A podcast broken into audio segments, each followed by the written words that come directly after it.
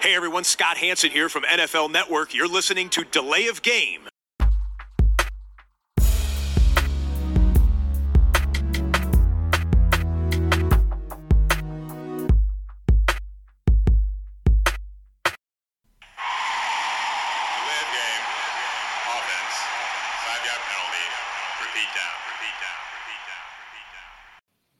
Montagabend, Zeit für die Crew von Delay of Game, der Football Podcast, eine neue Episode aufzunehmen.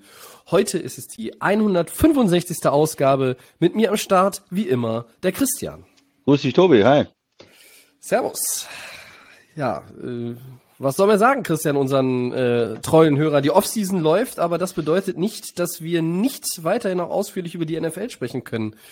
Ähm, Richtig. Nö, es gibt ja einiges, was man besprechen kann und Ja. ein bisschen zurückschauen auf die vergangene Saison. Ja, Ja. Sonst, sonst kreieren wir was, ja, also äh, so quasi Creator of Offense oder äh, man, manchmal auch Violence oder Innovator of Offense, ich weiß nicht. Ähm, ja, bevor es losgeht äh, und wir die Achtung Wattzahl erhöhen, Hm. ähm, die Bierfrage. Ja, ich bin noch mal mit dem äh, Budweiser unterwegs, die letzte Woche, glaube ich. Ne, da hatte ich ja diesen Sponsor und du bist mit, oh, was ist das? Ich habe äh, 24/7? ein 24/7 von Frau Gruber. Das ist ein äh, helles und ja, heute mal kein IPA. Also, cheers. Prost.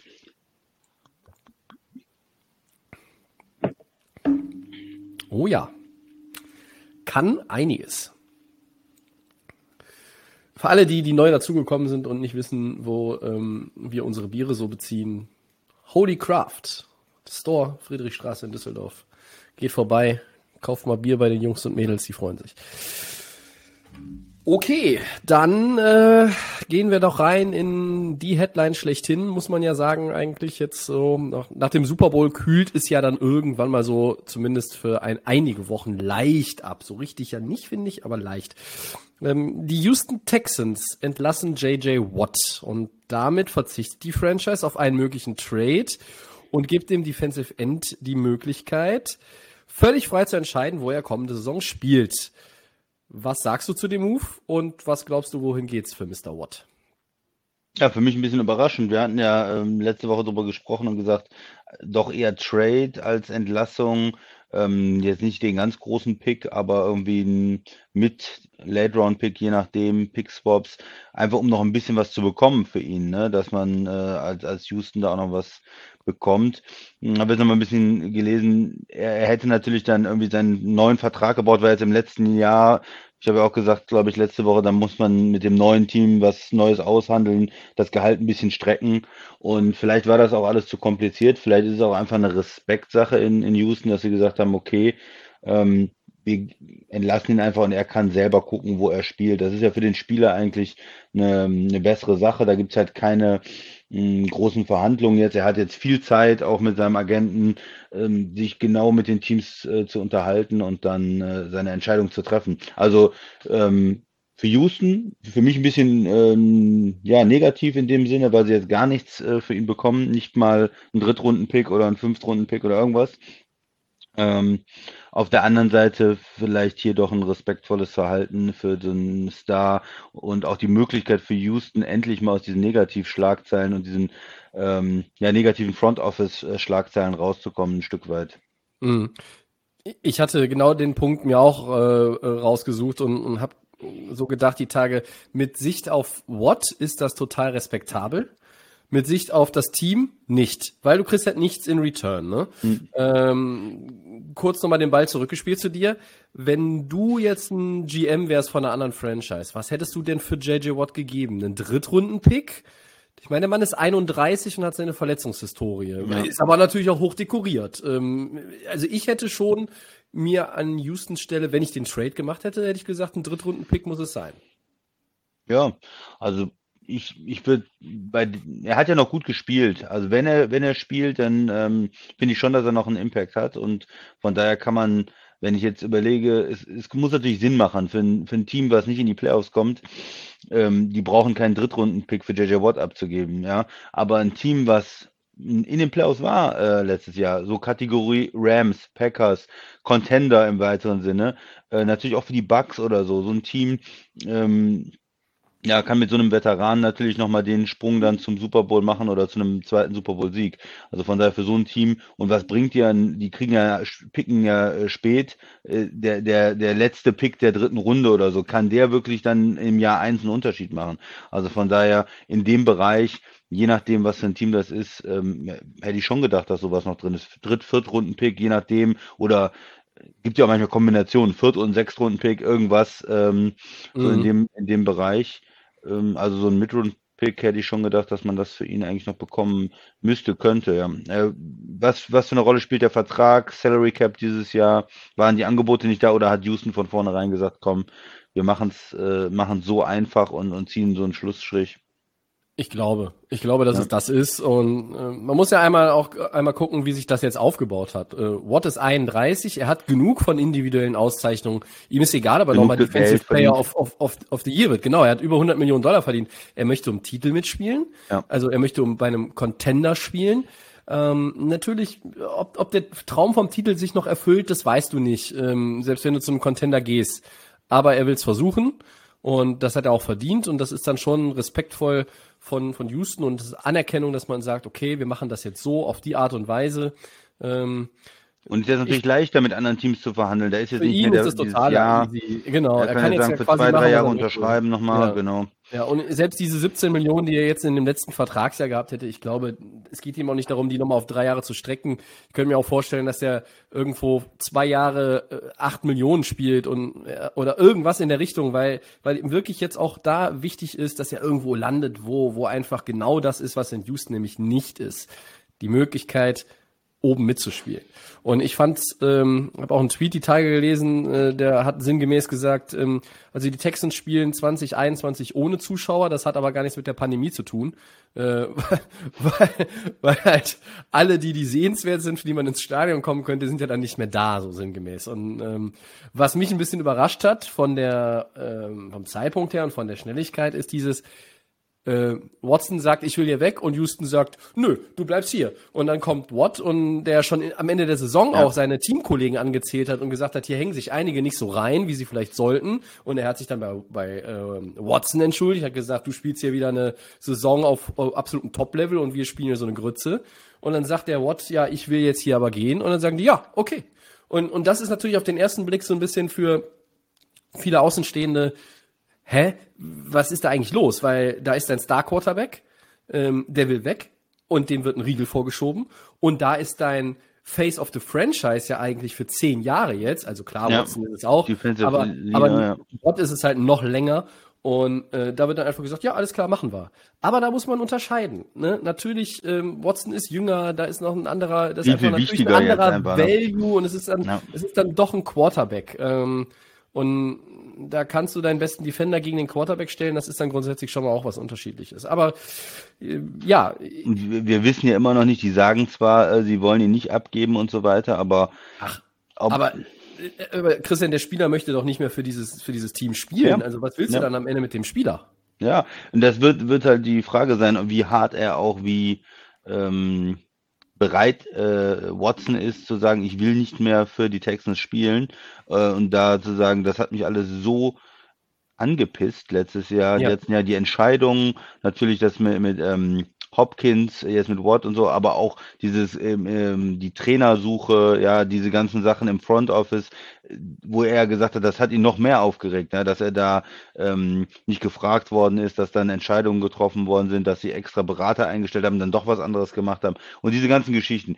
Und ähm, dass er einfach mit dem langfristigen Weg die, der Franchise nicht einverstanden ist. Und wenn das wirklich so zerschnitten ist, das äh, Tischtuch, dann muss er, ich denke, sie werden nicht so schnell handeln, dann muss er noch ein paar Mal öffentlich das sagen oder auch vielleicht nicht zum Trainingscamp kommen, irgendwo diese ähm, auf, auf vielleicht ein paar Checks verzichten und, und wirklich Druck machen, Mhm. weil er ja so wertvoll ist, dass ähm, sie natürlich versuchen werden zu gucken, ob er nicht Gras über die Sache wachsen lässt oder ob man sich mit ihm nicht versöhnen kann. Ne? Oder es kommt dieses absolute Mega-Package, wo die Leute in Houston sagen, okay, Ähm, das ist es, das ist es. Und das ist noch nicht gekommen. Houston hat eine Vorstellung und die haben ja schon angerufen, einige, ja. wie man hört. Und äh, die werden sich das ja trotzdem angehört haben, auch wenn sie äh, Watson so ein Angebot vom Paten sozusagen. Das kannst du nicht ablehnen, ja. Ja, ich mache ihnen ein Angebot. Und, und, und dann kommt vielleicht die, kommen die Jets und sagen, bumm, hier sind drei First Rounder. Und vielleicht gab es so eine Art von Paket noch nicht. Und, und deshalb wird da auch weiterhin so nach außen das, das verkauft. Aber ähm, das ist natürlich schwierig zu beurteilen, weil ähm, dazu, äh, und äh, das ist natürlich A, illegal und B, fehlen uns dafür die Voraussetzungen bei Delay of Game, äh, müsste man die Telefone der Beteiligten anzapfen können. Ähm, kriegen wir leider nicht hin. Ähm, Nochmal zurück zu, zu der ganzen ja. Situation in Houston, bevor wir nochmal auf die möglichen Landing-Spots eingehen wollen. Houston, wenn man sich mal so ein bisschen generell im, im Sport äh, umsieht, die haben ja so ein, so ein bisschen ein Problem mit Stars, ne? Also die sind alle weg. Äh, Hopkins ist weg, Watt ist weg, Watson will weg, dann gehen wir weiter. Bei den Astros, beim Baseball ist George Springer weg, dann gehen wir weiter zum Basketball. Da Harden. haben mal Harden und Westbrook gespielt. Ich glaube, die sind beide auch weg, wenn ich es richtig im Kopf habe. Also äh, den, den Bartmann habe ich die Tage erst im äh, Brooklyn Nets Trikot ja gesehen gegen die ähm, Golden State Warriors. Äh, also in, in, Houston ist kein gutes Pflaster mehr für Stars, so scheint es. Ähm, ja, warum? Ich weiß es nicht. Wir können ja, vielleicht die anderen ja, Ligen auch nicht beurteilen, aber. Ja, es sind ja Franchises, die unter, unabhängig voneinander agieren. Das ist irgendwie ein Zufall, aber, dass es aber irgendwie News ist. Ne? Alle, äh, sagen wir mal, konzentrieren wir uns mal auf, auf die Rockets und die Texans. Äh, da wird nicht gut agiert, auf jeden Fall. Das kann ja. man, glaube ich, sagen. Ne? Ich meine, beim Baseball wird eher ein bisschen getrommelt und illegale Absprachen äh, und da wird gecheatet. Das ist aber wieder eine andere Geschichte. Aber es ist halt schon auffällig, wenn man sich diese Liste mal anguckt im Internet, äh, wer da eigentlich ja, noch war bis vor, weiß ich nicht, zwölf Monaten und wer da jetzt noch übrig ist. Ne? Und, und ich glaube, die Parallele ist äh, einfach äh, diese Änderungen auch äh, im Front Office dann, ne? Wenn äh, Manager ausgetauscht werden, wenn äh, Owner äh, andere Vorstellungen haben und wenn ne, eine stabile Organisation, wenn man, wir sprechen mal von den Patriots oder den Steelers oder so, denen ähm, passiert sowas dann normalerweise nicht in dem Maße. Mhm. Und Jetzt in, in Houston hat man doch in den Organisationen auch eine Menge ähm, Umbruch, Umorganisation und äh, neue Gesichter und dann auch unzufriedene Stars. Der Trade, den Bill O'Brien gemacht hat mit, mit Hopkins, wird für immer einer der schlechtesten, vielleicht sogar der schlechteste bleiben, aber ähm, ja, der Tunnels Trade war auch besonders schlecht. Also ja, stimmt, der war auch schlecht. Aber wenn du, wenn du, wenn du jetzt guckst, dass Watt ist weg und Watson wird vielleicht dann auch abgegeben und das alles nachdem Bill O'Brien äh, weggeht, dann, dann sieht er nicht mehr wie der alleinige Depp vielleicht am Ende aus. Und das wird den Houston-Fans natürlich nicht irgendwie helfen und es wird sie auch nicht trösten. Aber ähm, ja, das ganze Team, wir erinnern uns, war vor ein paar Jahren immer so, uns, uns fehlt vielleicht ein, zwei Bausteine, um richtig tiefen Playoff-Run zu machen und jetzt stehst du vor einem kompletten Neuaufbau und ähm, Deshaun Watson sollte da auch nochmal seinem Wunsch Nachdruck verleihen, denn ähm, ja, ich glaube, er hat jetzt äh, da einiges sich angeschaut und, und hat alles rausgehauen für das Team und ich meine, klar, äh, man kann auch immer argumentieren und sagen, ja, warum, warum bleibt der nicht? Der hat einen Vertrag und so weiter und so fort. Aber in dem Fall, ich glaube, am Ende wird Houston das richtige Angebot bekommen und dann werden sie einknicken, wenn man da überhaupt von, von diesem Begriff sprechen möchte, weil ähm, vielleicht sind sie auch schon hinter verschlossenen Türen längst zu der Einsicht gekommen, dass das irgendwann in den nächsten Wochen und Monaten passieren wird. Und ähm, für viele Teams ist natürlich spannend, passiert es vor dem Draft oder danach, weil äh, damit würde ja auch vielleicht sich ein bisschen die Dynamik ändern, wer nach Quarterback sucht, der vielleicht hochtradet oder wer vielleicht nach unten geht, weil er sagte, wir haben unser Quarterback-Problem schon gelöst oder vermeintlich gelöst. Also ja. Aber dann schauen wir mal auf die Teams, Christian, äh, bei denen JJ äh, Watt landen könnte. Wir haben noch eine Zuschrift heute äh, bekommen hm. und der Dre hat uns geschrieben, ähm, ich zitiere, ich erwarte vom Christian ein flammendes Plädoyer dazu, warum JJ nach Green Bay kommen sollte. Bitteschön, jetzt. Ja, also er will ja einen Titel gewinnen und dann äh, macht es natürlich Sinn, zu einem Team zu gehen, was unter den letzten vier war, also im Halbfinale war, ja, im NFC Championship Game. Und äh, von daher, das ist ja schon mal eine, eine gute Voraussetzung. In Green Bay ist ein, ähm, eine vernünftige Organisation, äh, General Manager, äh, Coach, der bis jetzt äh, nur gewonnen hat in seinen ersten zwei Jahren, ein Hall of Fame Quarterback mit Aaron Rodgers. Das heißt, er kommt da in eine gute Situation rein und auch in der Defense sind ja einige talentierte Spieler. Wenn ich neben äh, Kenny Clark und ähm, Preston Smith, eventuell, wenn er noch in Green Bay bleibt, äh, The Darius Smith spiele, dann ist das ja schon mal was in der Front. Also da ist er ja auch nicht ganz alleine, sondern ist ja eher dann eine Ergänzung. Und äh, ja, er kommt aus Wisconsin, das heißt, da ist natürlich diese Connection da und damit werden die Packers auch als einer der, der Top-Kandidaten gehandelt. Ich würde ihn sehr, sehr gerne da sehen. Ich, mich würde es absolut freuen. Das ist vielleicht genau so ein Move, den man braucht. Ist natürlich für die Packers nicht ganz einfach, weil sie auch over the cap sind, wie viele andere Teams jetzt mit dem fallenden äh, Salary Cap. Und sie müssen mhm. natürlich einiges an äh, Restrukturierung machen. Wenn er bereit ist, für einen mittleren einstelligen Millionenbetrag zu spielen oder irgendwo zwischen 5 und 10 Millionen, dann kann man das bestimmt möglich machen. Da gibt es genug Tricks und Schiebereien, äh, dass das möglich ist. Wenn er Top Money will, also wirklich noch über 10 Millionen verdienen will, wird es, glaube ich, für Green Bay schwierig, weil da auch zu viele andere ähm, Topverdiener oder hochbezahlte Leute einfach da sind. Ähm, man muss als Green Bay-Fan wissen, wenn man dann solche Sachen macht, dann wird man wahrscheinlich ähm, auf den einen oder anderen Spieler dann auch verzichten müssen. Also Corey Lindsley ist ein super Center, kann man den halten. Man hat schon Bakiari ja in der O-Line viel, viel investiert, Rogers, äh, Adams und so. Ähm, Aaron Jones wird man den bezahlen können. Aber gut, das ist vielleicht auch für die Fans dann, wenn man so Spiele abgeben muss, nicht mehr halten kann, nicht mehr bezahlen kann. Wenn man dann auf der anderen Seite ähm, so einen ähm, ja, berühmten, tollen Spieler holt, dann ist das vielleicht auch ein guter Ausgleich. Also ich würde mich freuen, ich fände es ähm, gut, wenn er nach Green Bay kommen würde. Und er hat dann einfach auch die Chance äh, auf den Titel. Das ist einer hm. der Teams, denke ich mal, die äh, wenn er nicht gerade nach Kansas City geht, eine, eine Top-Chance auch haben, im Super Bowl nächstes Jahr zu spielen. Auch bei den Buchmachern ja mit, mit Tampa zusammen in der NFC die beiden Top-Teams, wenn ich das richtig gelesen habe. Ja, das so, sollten sie sein. Also ähm, ich sehe auch ähm, die Packers als ein, ein gutes, äh, guten Kandidaten. Das 3-4-System in der Defense kommt ihm auch entgegen. Ähm, und ja, es gibt einige natürlich. Ähm, nicht alle sind jetzt auf dem Niveau wie die Packers, wenn es darum geht, wie weit kannst du mit denen kommen. Ähm, schauen wir uns mal ein paar an noch. Die, die Steelers zum Beispiel, ähm, ja. da spielt sein Bruder, die haben aber größere Cap-Space-Probleme als die Packers zum Beispiel.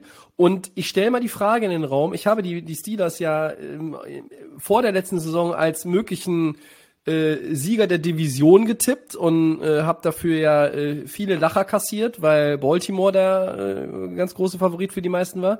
Jetzt haben sie das gewonnen, aber trotzdem stelle ich jetzt mit Blick auf die neue Saison die Frage, ist Pittsburgh wirklich ein Contender?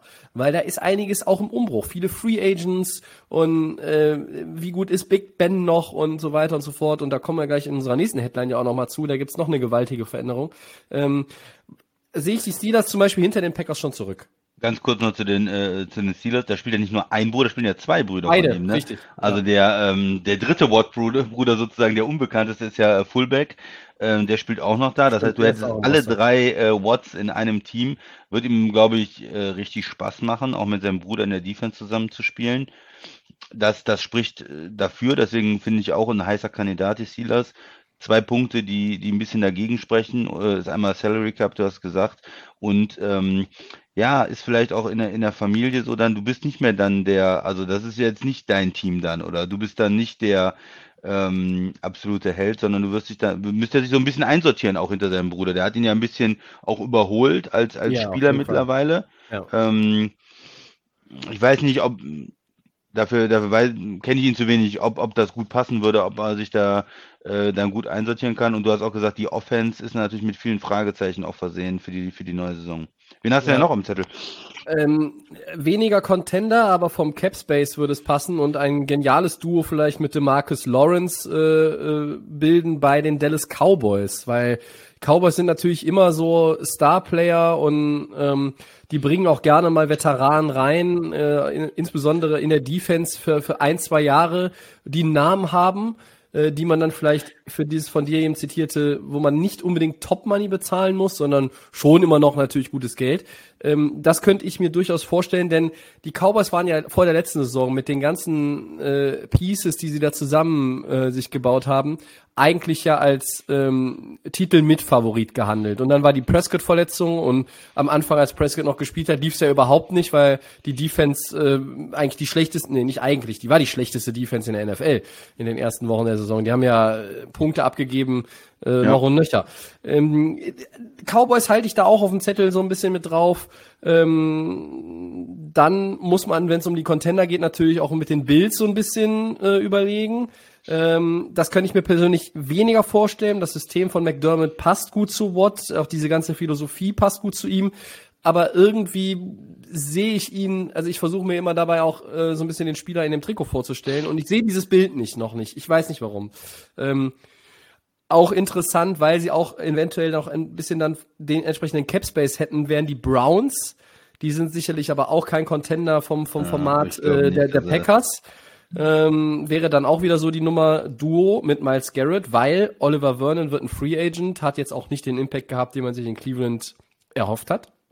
Ähm, äh, dann sprechen viele von den Titans. Ähm, da gibt's halt auch eine besondere Connection, weil Mike Rabel ähm, kennt JJ Watt aus Zeiten in Houston, wo er in Houston zum Coaching-Staff gehört hat und Tennessee braucht dringend einen Pass-Rusher. Äh, nun würde ich sagen, wenn ich einen primären Pass-Rusher brauche, weiß ich nicht, ob JJ Watt der noch ist nein, mit dann 32. Nein. Aber das sind für mich auch alles irgendwie so, so ich glaube nicht, überleg doch mal, äh, Titans in der Division, gehst du dann zu einem Divisionsrivalen, ähm, Na gut, da ist kein Trade, ne? Also von na, daher ja, äh, hat ein abgebendes, das abgebende Team jetzt nicht die Möglichkeit, ja, da irgendwie Einfluss zu nehmen. Und nicht zu einem Team, was jetzt äh, ganz vorne dabei ist, normalerweise, wenn es um den Super Bowl geht. Ich habe ein ganz anderes Team noch äh, hoch äh, oben auf der Liste, was mit Tampa Bay. Ja. Zusammen mit, mit dem, mit dem Goat noch einen Titel gewinnen. Äh, die haben schon eine gute Defense, die haben eine gute D-Line, haben aber auch ein paar Leute, die, die Free Agent sind. Äh, da wird er doch als ähm, Verstärkung wieder richtig gut reinpassen. Und wenn man jetzt gesehen hat, Brady hat äh, Gronk mitgebracht, Antonio Brown dann äh, geholt und so, der ist doch jemand, der auch mal anrufen würde und sage, komm, ähm, Jahr zwei, Titelverteidigung Tampa Bay. Also Nachrichten und äh, Anrufe dürfte JJ Watt Dutzende bekommen haben. Wahrscheinlich von, von Spielern aus jedem Team, aber ähm, ja, äh, natürlich, du diesen, diesen Faktor äh, Brady darf man nicht unterschätzen, weil er natürlich ähm, da irgendwo auch, auch in der Lage ist, eine Connection immer herzustellen. Ähm, nicht nur unbedingt bei den Leuten wie, wie Brown oder Gronkowski, mit denen er auch schon bei den Patriots zusammengespielt hat, sondern äh, ist durchaus möglich. Ähm, ich habe noch drei weitere auf dem Zettel, ja. äh, die für mich aber noch mehr Außenseiter sind als die anderen. Einfach nur, weil es so ein bisschen auch in das Beuteschema passt. Baltimore, die gehen auch gerne mit den Veteranen, ja, äh, um äh, einfach nur es noch stärker zu, zu bauen in der Defense. Seattle braucht in der Defense jede mhm. Hilfe, die sie kriegen können. Ähm, und vielleicht der weiteste Außenseiter-Shot sind tatsächlich nochmal die Rams, weil äh, auch da Leute sagen, man stelle sich mal vor, Watt und Donald in einem Team. Ja. Ähm, vielleicht, weil Leonard Floyd nicht gehalten werden kann, vielleicht, weil man auch Brockers gehen lässt, den man ja schon eigentlich hat, hatte gehen lassen und dann durch einen Failed Physical in, wo war's? Ich weiß es gar nicht mehr. Äh, ich hätte Seattle im Kopf sogar, aber oder war der? War's das? Ich weiß es, nee, ich glaube, nee, war das in der egal. Ähm, Du, du recherchierst nochmal, während ich den Gedanken zu Ende bringe. Ja, die, ähm, also das wäre auch nochmal irgendwo so ein, so ein Ding, was ja nicht ganz abwegig wäre. Aber ähm, wenn ich mir die Teams jetzt alle angucke, die wir aufgezählt haben, erscheinen mir die Packers Stand heute am logischsten. Nur, ähm, ja, ich, äh, ich glaube, ein Spieler wie JJ Watt mit dem, mit dem Jahressalär unterzubringen, das er jetzt noch haben möchte, das sollte auch für die Teams mit Cap Space Problemen noch irgendwo machbar sein weil wir hier nicht von 20 Millionen äh, Jahresgehalt reden. Ich finde die Rams ähm, gar nicht so weit hergeholt. Ähm, sind für mich so ein bisschen in der, in der zweiten Reihe irgendwie unterwegs. Ja, und da brennt ja der Capspace-Baum äh, genauso wie in Green Bay, vielleicht sogar noch ein bisschen mehr. Also, also ich, ich meine. Äh, Ravens hatte der unterschrieben. Das da. war's. Ja, Baltimore. AFC war ja. schon richtig, äh, hast recht. Ähm, da, genau. Hm? Es war irgendwas mit Vögel auf jeden Fall. Also Seahawks äh, hattest du eben. ja, nice. Falsche Vögel. Also ähm, ich weiß nicht, wie du die, die Teams siehst, die ich jetzt alle aufgezählt habe. Ähm, ich habe aber nur mehrere rausgeschrieben und habe mir kein Ranking gemacht. Also ich sehe die äh, Cowboys zum Beispiel eher als die Steelers, wobei die jetzt für mich nicht äh, unmittelbare Contender sind. Ähm, ja, also für mich ist Steelers ähm, weit vorne wegen den Brüdern einfach. Das würde, glaube ich, ja. familiär äh, eine Menge Spaß machen, auch wenn das von, vom Ja. Cap nicht so gut passt. Packers und dann Tampa ist bei mir auch, Ja, äh, weil okay. die haben es einfach gezeigt, sie können mit einer Menge Veteranen auch den Super Bowl äh, holen und danach kommen dann so Teams wie die Rams für mich, wie, wie die Cowboys, vielleicht auch irgendwie ähm, Contender in der in der AFC wie Baltimore, Kansas City. Schließt Ähm, du äh, die Bills und die Titans beide komplett aus? Also da habe ich persönlich, glaube ich nicht, also pff, komplett ausschließen, aber ich halte es für ziemlich unwahrscheinlich. Also Bills und Titans sehe ich bei beiden nicht so wirklich, dass das gut passt. Ich sehe, also ich sehe die Titans noch wahrscheinlicher wegen dieser Rabel Connection, aber ich bin mir da Ich irgendwie. glaube, da hat er andere, bessere Möglichkeiten, ganz einfach. Ich weiß nicht, was das bedeutet. Vielleicht ist es im Web nach. okay. Ich bin mir da irre. Ein, ein Siri-Problem. Ja, macht sich hier selbstständig das Smartphone mitten in der Aufnahme. Äh, Skandal.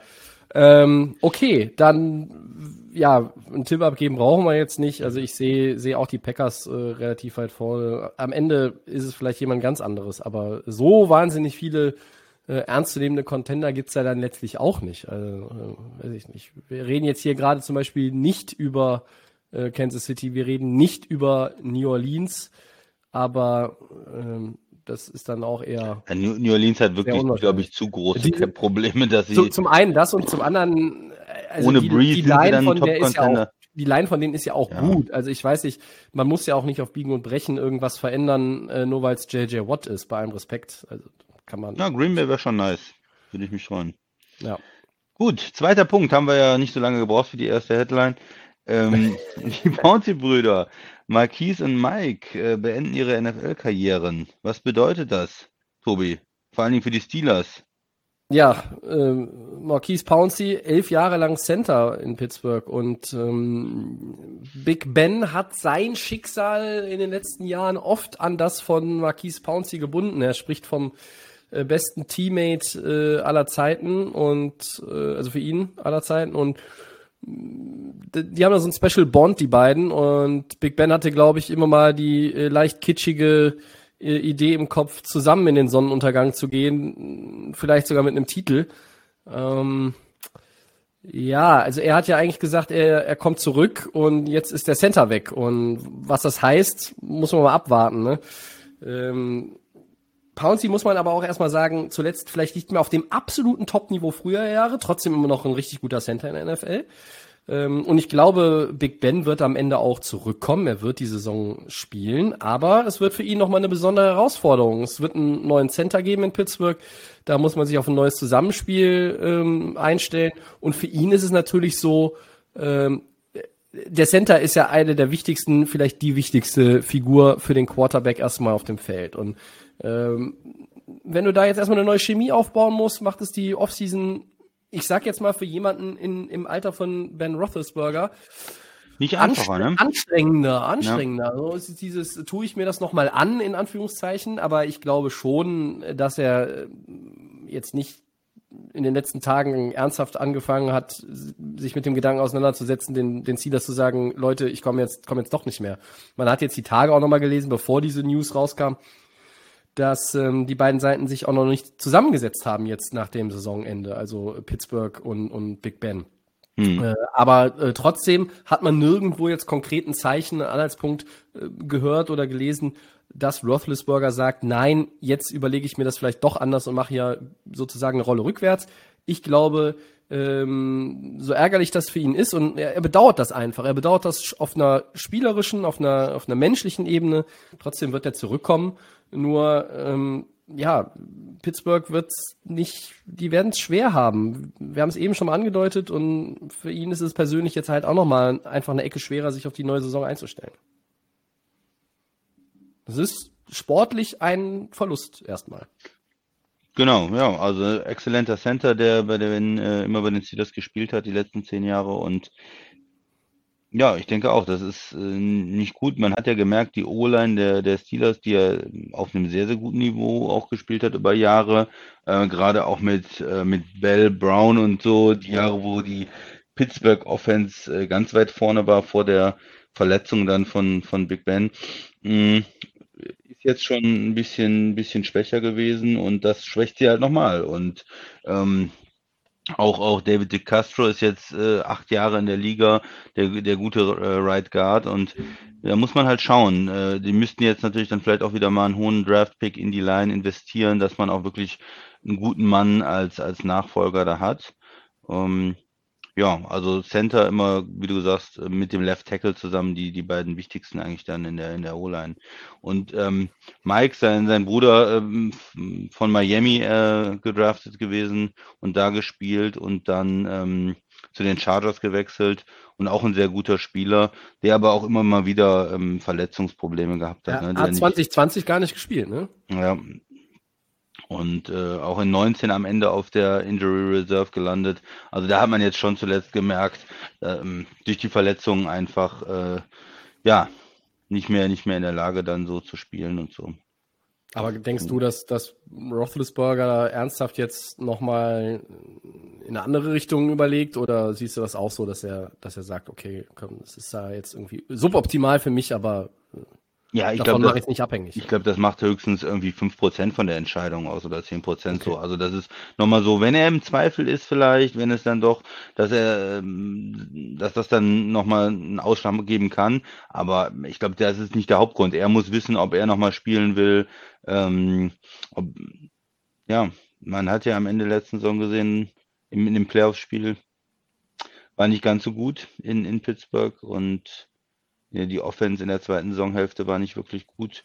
Mal schauen, wie er nächstes Jahr dann ähm, oder wie man ins Pittsburgh insgesamt damit umgeht, wie man auch die Receiver, die ähm, Talent da ist, wie man vielleicht das Offense, ähm, offensive System erneuert, wie man ein besseres Running Game auch ganz ehrlich, Tobi, mal an den Start bekommt, Ja. damit nicht alles nur von deinem äh, schon relativ in die Jahre gekommenen Quarterback abhängt. Ne? Das sind ja, Ja. so verschiedene Sachen. Aber ein wichtiger Punkt ist natürlich die O-Line, die Protection. Wenn da Probleme sind mit dem Center, kann es natürlich schnell auch ein, äh, ein Desaster geben, sag ich mal. Wenn, weil da geht es ja auch darum, wer nimmt wen, äh, ja, wie, wie sieht die Protection aus? Wer alle gehen, äh, nehmen einen nach rechts, wo kommt der Blitz? Und wenn das jemand ist, der, ähm, wenn da die, die Chemie nicht stimmt und äh, ein älterer Quarterback dann noch ein paar Hits mehr äh, kassiert, auch der nicht mehr so mobil ist, wie wir ja wissen, kann schnell sein, dass er verletzt ist und dass dann die Saison äh, zu Ende geht. Also das ist dann ein wichtiger Punkt für die Steelers. Ähm, bin gespannt. Aber Ich- ich, ich ich glaube, glaube, er kommt zurück. Ich glaube, er, er will nicht, er will nicht so aufhören und ich glaube, die Steelers haben ja auch keinen, keine große, äh, gute Alternative und von daher glaube ich, wird es nochmal auf ihn hinauslaufen. In Mit einem anderen. Vertrag. Er Ja. wird sein, sein Gehalt reduzieren und er wird nochmal ein Jahr spielen. Aber ob das eine, ein gutes Jahr wird, ähm, das weiß ich nicht. Schwierig zu sagen, aber unter Mike Tomlin wird es zumindest mindestens ein 8-8, ne? Weil Ja, das äh, wissen der, wir, Der, das der wissen Mann, der Mann hat keine Losing Season und äh, ja, selbst wenn, wenn, wenn Big Ben 7-9 geht mit den Steelers, äh, dann sagt er, äh, so gehe ich nicht raus, das bin ich Mike Tomlin schuldig. Und dann hängt er noch ein Jahr dran und dann kriegt er die nächsten Center vielleicht schon, weil der andere neue nichts taugt. Keine Ahnung. Also es wird eine äh, komplizierte Geschichte auf jeden Fall in Pittsburgh. Da äh, 14-2 waren sie ja, glaube ich, in der Regular Season. Da, das, auch wenn sie natürlich in der zweiten Saisonhälfte nicht mehr gut ausgesehen haben offensiv, aber äh, unterm Strich war das ja eine gute Saison für, für Pittsburgh. Da kann man ja, das kann man ja nicht anders sagen. Und äh, Playoff-Enttäuschung hin oder her, ausgerechnet gegen den Divisionsrivalen Cleveland, den man in den letzten 20 Jahren regelmäßig äh, plattgewalzt hat, da irgendwie so auf die äh, Kauleiste zu bekommen, war natürlich schon ein bisschen blöd, aber ähm, am Ende des Tages, auch wenn es natürlich die Pittsburgh Steelers-Fans nicht gerne hören, ist es auch nur ein Playoff-Loss. Es ist, äh, ob du jetzt gegen die verlierst oder gegen sonst jemandem anderen. Also, äh, wenn du 14-2 bist, willst du den Super Bowl und das hast du nicht geschafft. Äh, trotzdem war es ja unterm Strich keine schlechte Saison und äh, daran anzuknüpfen wird äh, verdammt schwer. Das kann man definitiv sagen. So. Das ging Ja. doch jetzt viel schneller mit der zweiten Headline, aber JJ Watt ist vielleicht auch ähm, etwas größere Geschichte, äh, weil man auch so schön spekulieren kann. Wo landet er denn? Äh, ich fände ihn auch, fände ihn persönlich ja auch bei dem Team super interessant, dass halt irgendwie so ein Neuaufbau ist, wo, wo er da, aber äh, gut, damit, da gewinnst du keinen Titel, sondern da bist du halt nur der, der nette Onkel, der die anderen an Hand nimmt. Ähm, aber gut. Dann gehen wir weiter und äh, spielen eine Runde Ich hau einen raus. Und äh, da haben wir uns was Schönes überlegt. Zum Beispiel, viel wird ja über mögliche Quarterback-Trades geredet in dieser Offseason. Äh, man hat das Gefühl, es wird über nichts anderes geredet.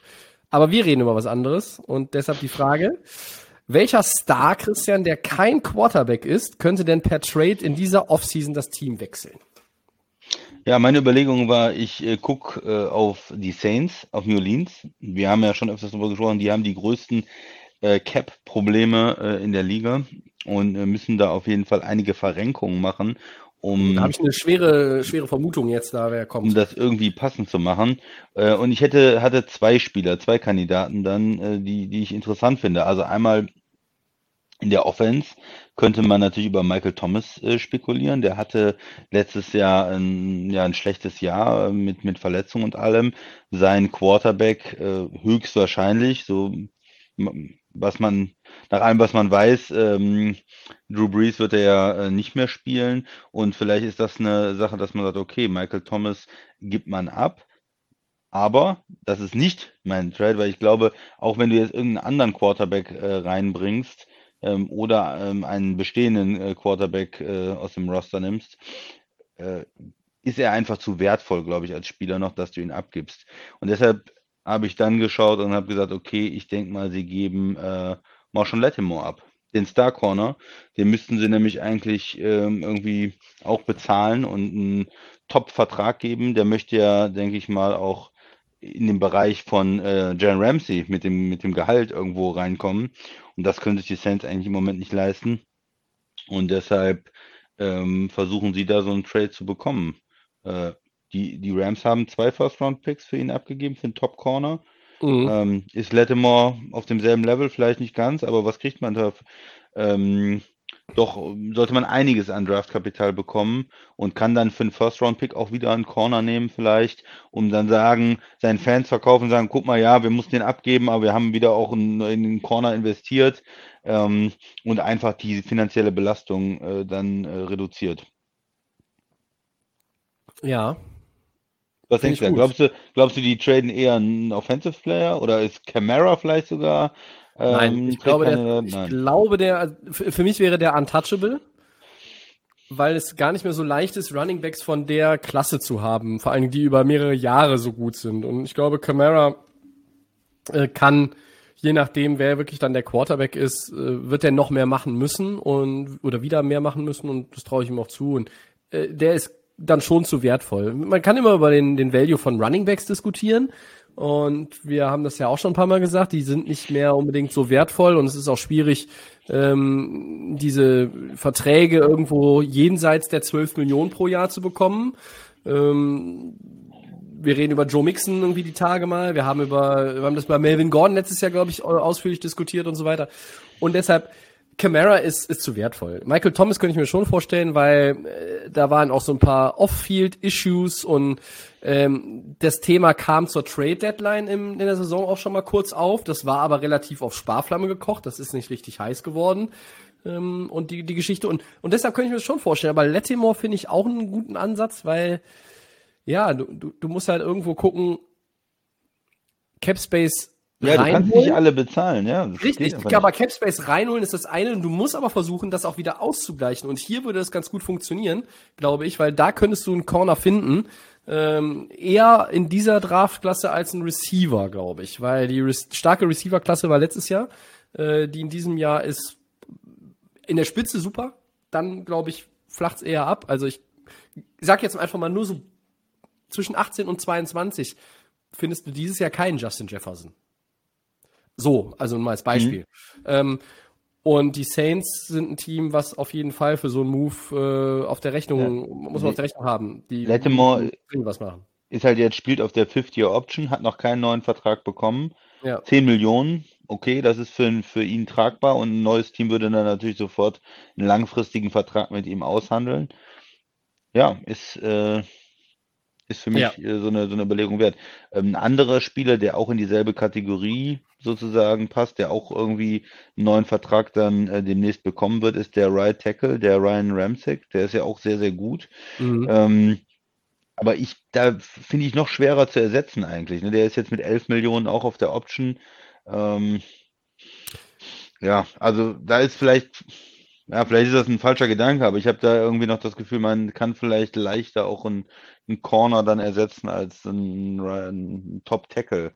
Weil Ja, diese, diese O-Line. Right Tackle findest ja. du nicht wie Sand am Meer. Also vor allen Dingen nicht auf dem Niveau. Ja. Und ein Corner kann sich, ich, ich weiß nicht, das ist so ein bisschen mein Gefühl. Corner Ja. kann sich dann schon auch irgendwo in diese Rolle ähm, schneller reinfinden und da, da, da reinwachsen. Auch wenn Lettimore ein. Topspieler ist. Und, und Ramchick zu ersetzen wäre für, für mich jetzt auch nicht äh, unbedingt das, was ich, was ich da anstreben würde. Aber äh, Und du kriegst vielleicht für, für Latimer auch einfach noch mehr dann äh, in, Ja. dem, in dem Sinne. Die Aber- Saints haben ja, haben ja vielleicht sogar den, den, also es ist einerseits ein Fluch, aber auch ein Vorteil, dass sie halt eine Menge Leute in ihrem Roster haben, die so gut sind, dass man halt sagt, wir, wenn wir irgendwie so einen Move machen müssen, haben wir eigentlich verschiedene Optionen. Ähm, so bitter das dann auch wieder ist, weil du verlierst dann natürlich irgendwo einen richtig guten Mann, aber ja. Äh, ich gehe? Offense. Ähm, oh, und bitte sag mir jetzt nicht, dass es kein, dass es kein Star ist, weil ich eben gesagt habe, welchen Star äh, traden wir. Ich gehe mit Odell Beckham Jr. Äh, wir haben in Cleveland gesehen, dass die Offense viel besser funktionierte, nachdem er mit der Season-Ending-Injury rausgegangen ist. Äh, ich möchte nicht zwangsläufig jetzt zu viel hineininterpretieren in, in diesen Umstand, aber ähm, OBJ und Cleveland, das hat dann doch nicht so gepasst, äh, wie sich das vor allen Dingen der Spieler erhofft hatte.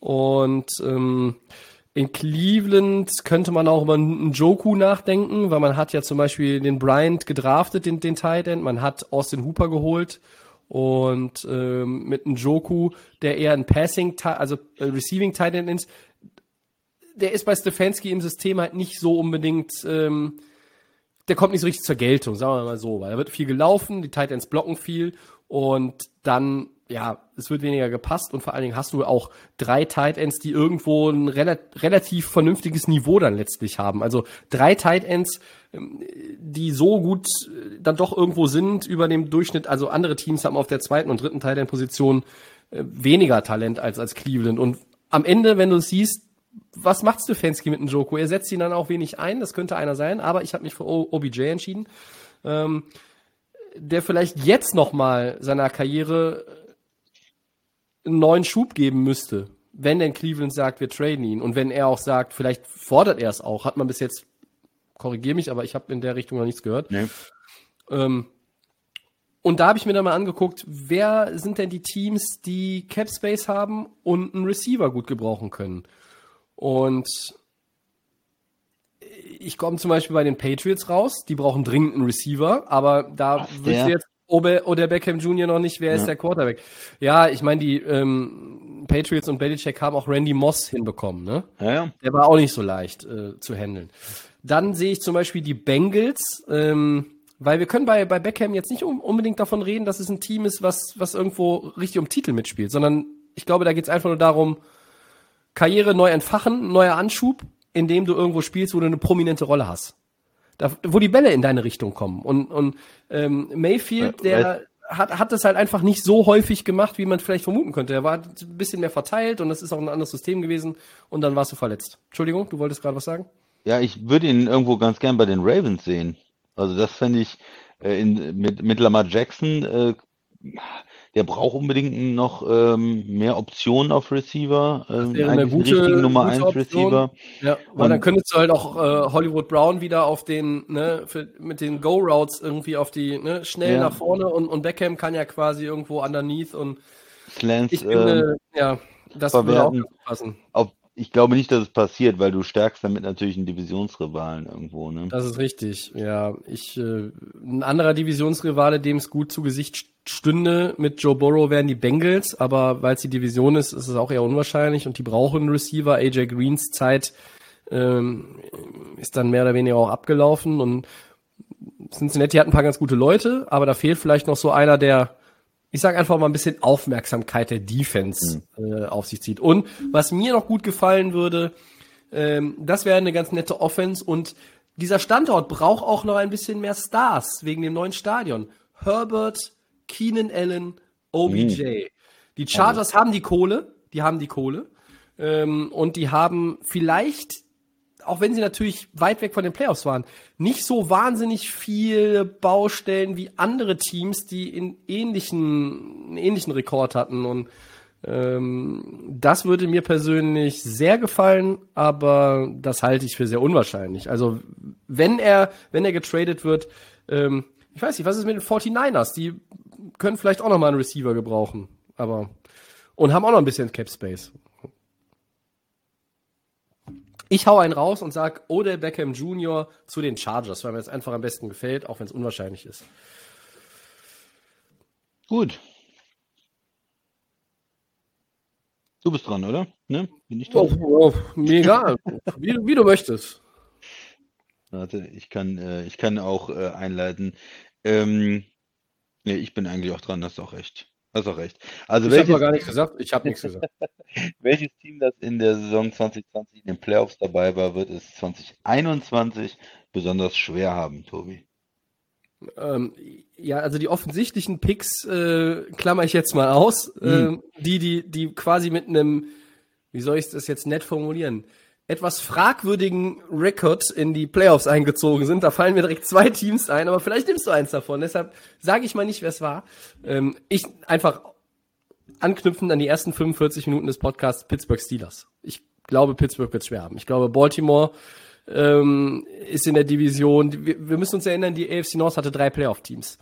Und auch in dem sieben-Team-Format, ich sehe nicht, dass wieder drei Teams aus der Division in die Playoffs kommen. Und ich bin aber nicht bereit, heute hier Cleveland daraus zu nehmen und Baltimore schon gar nicht. Und deshalb, ich glaube, auch halt, wie gesagt, Center und was kann Big Ben noch und viele Free Agents und da kommen wichtige Keyplayer in der Defense nach Verletzung zurück.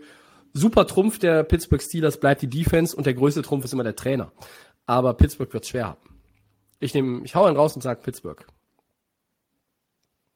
Ja, also ich könnte, ich glaube, die zwei leichten Teams, äh, auf die du anspielst, sind natürlich die Bears äh, und, und, und die, äh, das Washington Football Team. Äh, Wenn du, wenn du so Für mich, einen äh, nimmst, beides- einen davon. Äh. Ja, nee, genau, weil, ja, das ist natürlich nicht, ich hau einen raus, weil das sind beides Teams, äh, die, die Bears sind irgendwie auf Platz 7 da reingekommen, knapp gegen Arizona, ha, ähm, haben zwar immer noch eine ordentliche Defense, haben nächstes Jahr Quarterback-Frage immer noch ungelöst, äh, von daher ist es ein Fragezeichen, ob es ein Team ist, das wieder in die Playoffs kommen kann und äh, Washington ähnlich, ja, sind mit ihrer äh, guten Defense, das ist natürlich, die haben da viele äh, in der Front Seven viele sehr, sehr starke Spieler, aber die Offense, äh, Quarterback, Fragezeichen, Alex Smith, äh, was, was machen sie da? Also äh, auch das zweite Jahr ist für einen Coach manchmal noch schwieriger als das erste. Ersten Jahr, du bringst was Neues rein, alle sind total äh, begeistert auch. Im zweiten Jahr ist oft manchmal so ein, so ein Jahr, wo es ein bisschen schwerer wird.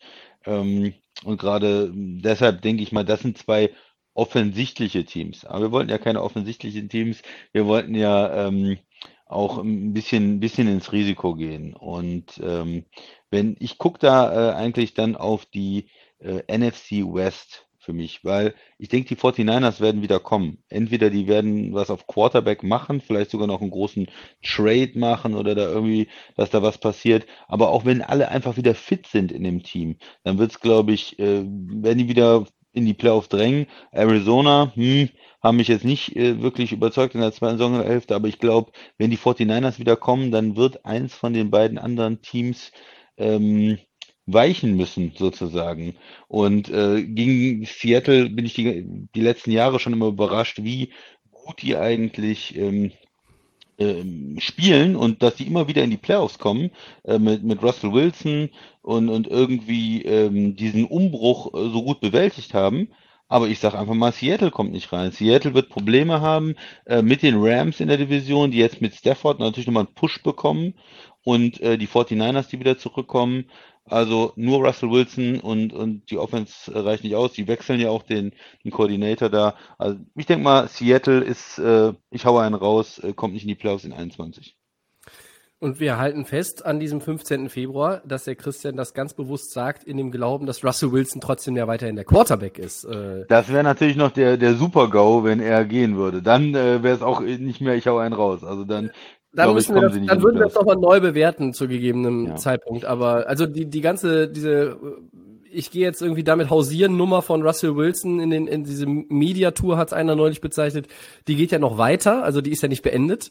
Ähm, trotzdem hat man ja nicht weiterhin nicht irgendwie so das Gefühl, dass da wirklich was passiert. Ja, also ähm, aber in, in der NFL kann man viele Dinge äh, nicht immer voraussetzen, außer dass Tampa Bay nächstes Jahr 16-0 geht. Da hat der Christian gesagt, das schließt er aus. Also Seattle, ich habe damit über, auch kurz überlegt, aber dann habe ich gedacht, dann müsste man, weiß ich nicht, dann klar, mit die 49ers in der Division wieder kommen. Arizona ist ja auch nicht so schlecht. Und, und die Rams haben irgendwie so ein bisschen diesen Push bekommen. Aber ich habe die beide dann, also ich habe die beiden Playoff-Teams Seahawks und Rams nicht auf meinen Zettel geschrieben für heute, ähm, weil ich Pittsburgh dann irgendwie schon auch als die, die obvious choice gesehen habe. Und ähm, auch wenn Breeze nicht mehr spielt, New Orleans hat trotz Cap-Problemen so viel Talent, deshalb kann ich es mir auch nicht vorstellen. Und bei, bei Teams wie Buffalo, Kansas City, äh, Green Bay schon mal gar nicht. Ähm, und, und ich sehe zum Beispiel auch bei, bei Tennessee eigentlich nicht die Wahrscheinlichkeit so hoch. Ähm, man kann sicherlich darüber weil das- diskutieren, aber da bin ich bei dir und nehme auch eher dann Seattle und sage, die schaffen es vielleicht nicht. Ja, weil auch Tennessee und Green Bay sind natürlich Teams, die jetzt zwei Jahre in Folge in den Playoffs waren, das zweimal mit dem ähnlichen Personal äh, geschafft haben und Ja. jetzt auch wieder ein ähnliches Personal in 21 ähm, zurückbringen. Ich spreche jetzt mal Head Coach, Quarterback, ähm, to Top ähm, Offensive Playmaker, wie man das auch immer nennen will. Also der Kern des Teams ist sehr ähnlich. Und da hat man, es kann immer Verletzungen passieren, aber nicht so die Frage, warum man daran zweifeln sollte. Vielleicht noch ein Punkt zu Seattle. Sie sind ja auch ein bisschen all-in gegangen letzte Saison. Sie haben äh, die First-Round-Picks für Adams äh, ausgegeben. Das heißt auch kein First-Round-Pick dieses Jahr. Ne? Also Verstärkungen sind etwas reduziert auch in Seattle.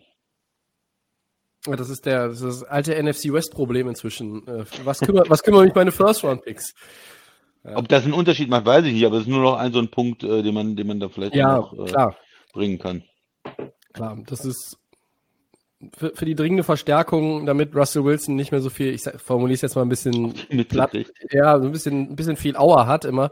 Ähm, ich meine, der, der Mann steckt ja jetzt seit Jahren wirklich, hat ja, oder so formuliert, er hat jahrelang schadlos das alles, also klaglos eingesteckt und, und ähm, ist auch schadlos mehr oder weniger da durchgekommen, ähm, wo andere Quarterbacks vielleicht eher schon mal wieder äh, irgendeine OP hätten durchführen lassen müssen. Und, und jetzt hat er irgendwo die Nase voll und will da irgendwie mehr Protection äh, und die Defense muss auch irgendwie besser werden. Und ja, ich finde den, finde den Gedanken von dir nicht schlecht. Ähm, ja, man weiß es nicht. Ich hatte auch ein bisschen mit den Colts spekuliert. Was ist, wenn die äh, Keinen Quarterback kriegen oder so? ja, ne? wenn die mit wenn die mit Jacob Eason gehen, den sie da irgendwie wann letztes Jahr in der vierten Runde oder wo gedraftet haben. Also de, ich glaube nicht, dass der es ist und die in die Playoffs führt. Äh, Da kann der Rest des Teams talentiert sein bis zur Hutkrempe. Das ist mir egal. Dann wird's für die auch schwierig. Aber äh, da glaubt man ja immer noch, dass es entweder äh, dass sie quasi den alten Carson Wentz äh, bekommen Genau. und nicht den aktuellen Carson Wentz oder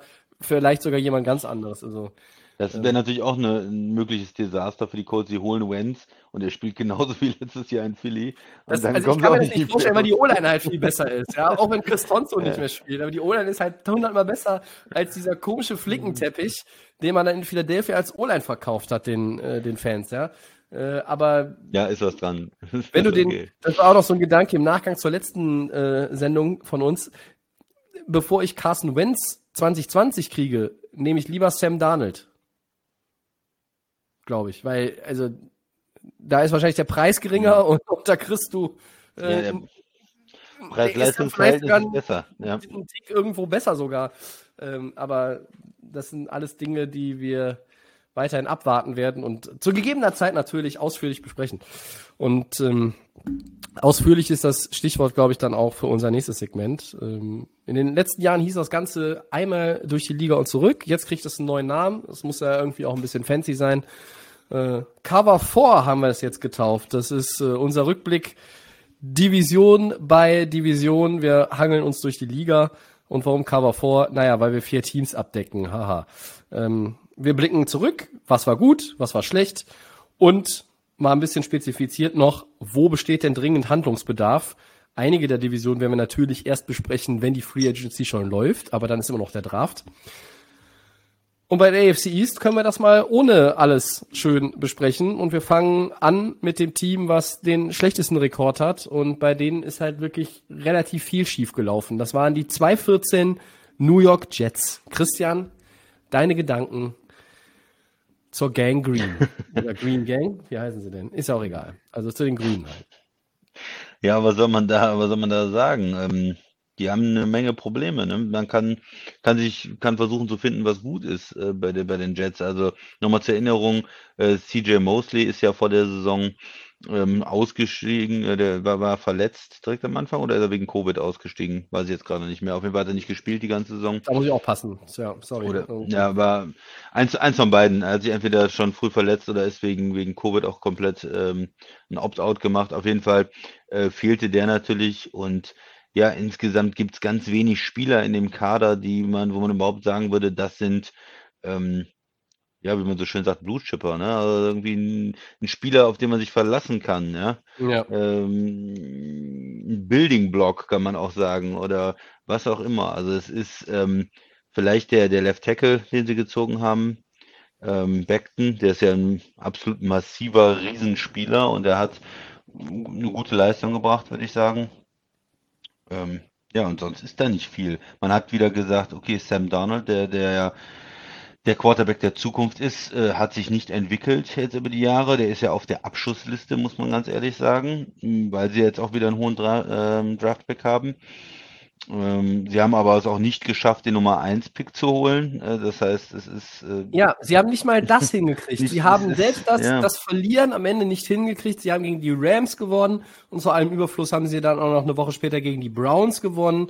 Also die, die Jets, muss man leider so sagen, äh, wie formulieren wir das jetzt wieder äh, ohne FSK-Freigabe, äh, die waren halt zu blöd zum Verlieren am Ende sogar. Also da, da ging nicht ja gar das, nichts. Nicht mehr, ja? dass du dann am Ja. Ende dir den Quarterback aussuchen kannst. Du kriegst natürlich, es gibt ja mehrere gute Quarterbacks. Also du, du hast schon die Möglichkeit, einen guten Quarterback zu bekommen, aber nachdem man auch ja immer wieder falsche Entscheidungen auf Quarterback in den letzten Jahren getroffen hat und auch schlecht gedraftet hat, fragt man sich halt, also wenn es einen Quarterback dann gibt, der, der kein Franchise-Quarterback äh, wird, dann werden die Jets ihn wahrscheinlich finden. So ist auf jeden Fall meine Einschätzung. Also äh, ja, Also neben, stimmt formuliert neben und das, das gilt zu befürchten. Ich glaube, wenn du den Nummer 1 Pick behalten hättest, also geschafft hättest, den, den zu dir zu sichern, dann wäre die Frage so nicht im Raum, weil ich glaube, Trevor Lawrence ist es dann schon. Ja, aber ist ja- danach ist halt bei allem Respekt für die, für die anderen, auch Justin Fields ist ein guter Quarterback, aber ich glaube, auf die NFL bezogen muss er mich erst noch ein bisschen abholen und, und die anderen sowieso, auch Zach Wilson. Also äh, von daher ist dein Gedanke da schon, schon kein schlechter, weil die Jets haben nun mal äh, vielleicht die schlechteste Draft-Historie der letzten 20 Jahre. Und auch momentan einen der schlechtesten Kader eigentlich der Liga. Das Also eine gesagt, könnte mit dem anderen ein Stück weit zusammenhängen. ja, Qu- Quinn Williams noch, Building Block oder, oder starker Spieler. CJ Mosley, wenn, ja, wenn er denn spielt, wobei er jetzt auch, ja, sonst fallen mir nicht viel, viele Leute ein. Ich meine, du hast einen soliden äh, Slot Receiver mit Crowder oder so, ja, aber das ist in anderen Mannschaften der äh, zehntbeste Spieler oder so. Also da Ja. kannst du jetzt nicht, nicht wirklich Ja. stolz sein. Also, um es mal zu sagen, die O-Line hat jetzt ein, zwei Building Blocks, äh, aber ist nicht wirklich gut. Du hast auf Quarterback keine äh, Langzeitlösung. Äh, Running Back äh, Bell war ein absolutes Desaster. Äh, äh, Wide Receiver hast du eigentlich ähm, nicht viel. Mims hast du gedraftet, okay, aber sonst ist da ist jetzt auch nicht eine, eine Stärke des Teams. In der Defense, ja, die D-Line noch mit, mit Quinn Williams vielleicht, äh, Linebacker Mosley, ja, aber es fehlt ja an allen Ecken und Enden. Also bei den Jets. Und dann Abs- hattest du das äh, ein schlechtes Coaching in den letzten Jahren. Ähm, ja, Joe Doug Douglas ist jetzt äh, General Manager drin. Ja, mal gucken, wie es weitergeht bei den Jets. Also, aber im Moment eine Franchise, die einfach äh, einen der, eine der schlechtesten Situationen in der ganzen Liga hat, irgendwo auch. Oder, Tobi? Auf jeden Fall. Man kann als Jets-Fan natürlich sich ähm, sagen, auch jetzt in diesem Jahr, schlechter kann es nicht mehr werden. Aber das konnte man in den letzten Jahren schon häufiger sagen und wurde dann eines Besseren belehrt. Es wurde schlechter. Und wenn du die Saison 2019 dir anguckst, wo sie durch, glaube ich, eine gute zweite Saisonhälfte dann am Ende 7-9 waren, da hast du so ein bisschen das Gefühl gehabt, hey, und jetzt noch mal irgendwo der, Der Weg ist Quarterback macht einen Schritt Ja, nach vorne und so, ja, ne? um Gottes Willen, aber trotzdem war es ja trotz 7-9, muss man sagen, der Weg ist immer noch weit, aber man hat das Gefühl, vielleicht in zwei Jahren irgendwie dahin zu kommen, wo man nämlich wieder hin will, und das sind die Playoffs. Ähm, in New York zählen Meisterschaften. Aber wenn wir uns um die New Yorker Football-Teams wirklich äh, unterhalten, die Giants und, und, die, und die Jets, Die sind ja seit Jahren das Paradebeispiel dafür, für Misswirtschaft, für, für schlechte Draftpicks, für, für, für Griffe in die Kloschüssel in der Free Agency, für einfach äh, ganz schlechtes Management auch und, und, und schlechtes Coaching und, und was nicht alles. Und ähm, es geht hier erst einmal darum, äh, diesen formuliere dieses Bild jetzt einfach so ein bisschen drastisch. Dieser Zug ist ja irgendwo entgleist und du musst den jetzt wieder auf die Schienen setzen. Und bis du den dann, da musst du den erstmal wieder ans Laufen kriegen. Und bis er so richtig ins Rollen kommt, das dauert seine Zeit. Und ich bin ähm, erst einmal positiv gestimmt, dass sie mit Robert Sully jetzt dann einen Headcoach haben, Ja. der ordentlich Dampf reinbringt. Also Dampf bringt er rein. Ähm, passt auch wieder zu dieser Zugmetapher. Aber wenn du dann auch ihm entsprechend die Zeit gibst und im ersten Jahr vielleicht auch schon erkennst, dass gewisse Sachen funktionieren, dann bist du schon, glaube ich, vielleicht mal wieder auf dem richtigen Weg. Denn, denn momentan war, also in den letzten Jahren war es eher eine Irrfahrt. Da hast du nicht das Gefühl, dass es überhaupt mal in Richtung des richtigen Weges geht, sondern du hast dich im Kreis gedreht, mehr oder weniger. Und ähm, ein paar Zahlen, 15,2 Punkte pro Partie. Äh, du darfst jetzt raten, welcher Platz das war. Letzter? Das ist richtig. Und du hast insgesamt 243 Punkte nur erzielt, umgerechnet sind, also äh, auf 16 Spiele. Das ist, ich glaube, 30 weniger als der 31. 174 Passyards pro Spiel. Das ist vorletzter Platz. Ähm, und Team Needs, du hast es angesprochen, überall. Quarterback, Receiver, Cornerback, Edge Running Rusher. Back. Running Back, ja. Und wenn ich mir jetzt dieses Team angucke, du hast jetzt eben auch davon angefangen. Ich glaube, aus Denzel Mims kann ein ganz guter Receiver werden. Aber du bräuchtest noch einen richtigen Nummer 1 Receiver. Du bräuchtest einen Quarterback. Du bräuchtest einen Running Back. Die Jets haben zwei Picks. Gehen wir mal davon aus, dass sie Watson nicht kriegen und dass sie da nicht abgeben. Da kannst du auf zwei Zach Wilson ziehen, Justin Fields, einer der beiden wird's wohl werden, Ja. als Quarterback. Und du bist dann ich. irgendwo unten, ja, die meisten sagen, sie nehmen Zach Wilson. Man, ich, man kann über beide wirklich, beide haben Pro und Contra. Und dann kannst du in der ersten Runde mit einem zweiten Pick Das vielleicht ist der noch mal, Seattle Pick, ne? Ja. das ist Seattle Pick für, für Adams, äh, eben von dir erwähnt. Vielleicht muss man einfach in dem Jahr direkt schon mal die Offense bauen und sagen, weil wir halt zum Beispiel auch einen CJ Mosley zurückkriegen, ähm, wir nehmen Running Back. Was ist mit Najee Harris? Was ist, äh, also es gibt ja, also da gibt es schon ein, zwei Möglichkeiten in der ersten Runde, wo man sagen kann, O-Line weiter verstärken für einen jungen Quarterback, vielleicht. auch ne? wichtig, ja. ja aber mit meine, du hast jetzt einen Top hast du Left, natürlich- Left ja, mal gut, das ist schon gut. aber du kannst natürlich auch die anderen Positionen noch äh, verstärken. Ist ja fast egal, ob du einen Guard holst oder vielleicht einen Spieler, der im, im College Tackle gespielt hat, den du Tackle Guard einsetzen kannst. ja. äh, Oder in der, in der Defense, da ähm, glaube ich so vom, von der Philosophie, wie die Jets in den letzten Jahren aufgestellt waren, waren ja auch immer gerne sehr stark gegen den äh, Lauf eigentlich. Äh, Ja. eine, eine, eine solide Front, da haben sie auch viel investiert und ähm, von daher vielleicht da auch weiter zu sagen, okay, wir holen uns noch einen guten äh, Spieler rein und, und äh, auch bei den äh, 49ers, da ging es ja eigentlich über die Front, ne? Und ähm, ein, ein Head Coach, der mit diesem ähm, ja, mit diesem Hintergrund kommt, über eine starke Front Seven äh, auch bis in den Super Bowl gekommen zu sein, der will bestimmt auch da äh, investieren. Also das kann ich mir schon vorstellen, dass da auch ein Fokus ist nochmal, dass die Jets versuchen, da was zu machen. Wird man auch direkt sehen, wie gut er ist als Coach. Kann er jetzt mit so einem Team, was nicht so viel Tal- Talent hat, wie die 49ers in der Defense, Ja. trotzdem ordentliche Ergebnisse erzielen? Kann er dafür sorgen, dass sie über ihrem Level spielen? Und für mich ist das schon, wenn sie eine durchschnittliche Defense sind, eigentlich. Das würde schon mal extrem helfen. Ähm, äh, für, noch, klar, die, die spannende Frage ist, wer ist der Quarterback? Und wenn du den, den Pick 2 hast und du hast ihn am Drafttag noch und ziehst einen Quarterback, weil du nicht Deshaun Watson bekommen hast, wenn du Deshaun Watson hast, sind alle First Rounder weg. In dem Jahr garantiert und auch im nächsten Jahr. Also ich glaube, da muss man, muss man nicht groß drüber reden. Wenn du allerdings wirklich die Picks noch hast und du würdest Darnold abgeben, weil du auch, weil der neue Headcoach auch sagt, hey, wir machen hier, machen hier was Neues und ich, ich glaube auch nicht an den. Du musst es vielleicht nach außen anders formulieren, aber letztlich ist es, ist es ja, ist das die ist es so, ja. Ja. Ähm, was machst du, wenn zwei ist Quarterback, ist klar. Dann pickst du an 18. Und dann gibt's für mich zwei Running Back Kandidaten, die vom Namen her natürlich irgendwo da glänzen. Das ist Najee Harris Alabama und Travis Etienne von Clemson. Nicht alle Mock Drafts haben diese beiden Sportskameraden allerdings in der ersten Runde. Wie der Christian gerade gesagt hat, wenn du da vielleicht auch sagst, hey, der zweite Pick, weil auch der Head Coach natürlich irgendwie in, in San Francisco wirklich bekannt dafür war, dass er ähm, da eine starke, starke Defense aufgebaut hat. Da guckst du mal, was in der D-Line geht. Ist Quitty Pay aus Michigan, ist er noch da äh, an 18? Was ist mit Gregory Rousseau aus, äh, aus Miami, im College von Miami? Äh, also das sind so die Defensive Ends, die dann vielleicht da verfügbar sein sollten. Ähm, sind allerdings auch zwei der drei Top Defensive Ends, glaube ich, im Draft. Äh, und ja, was ist dann noch übrig? Aber die Jets können eigentlich, und jetzt sind wir wieder bei diesem Missmanagement, die können ja eigentlich, müsste man jetzt vermuten, nicht viel falsch machen mit diesen Picks in der ersten Runde, wenn sie die noch haben.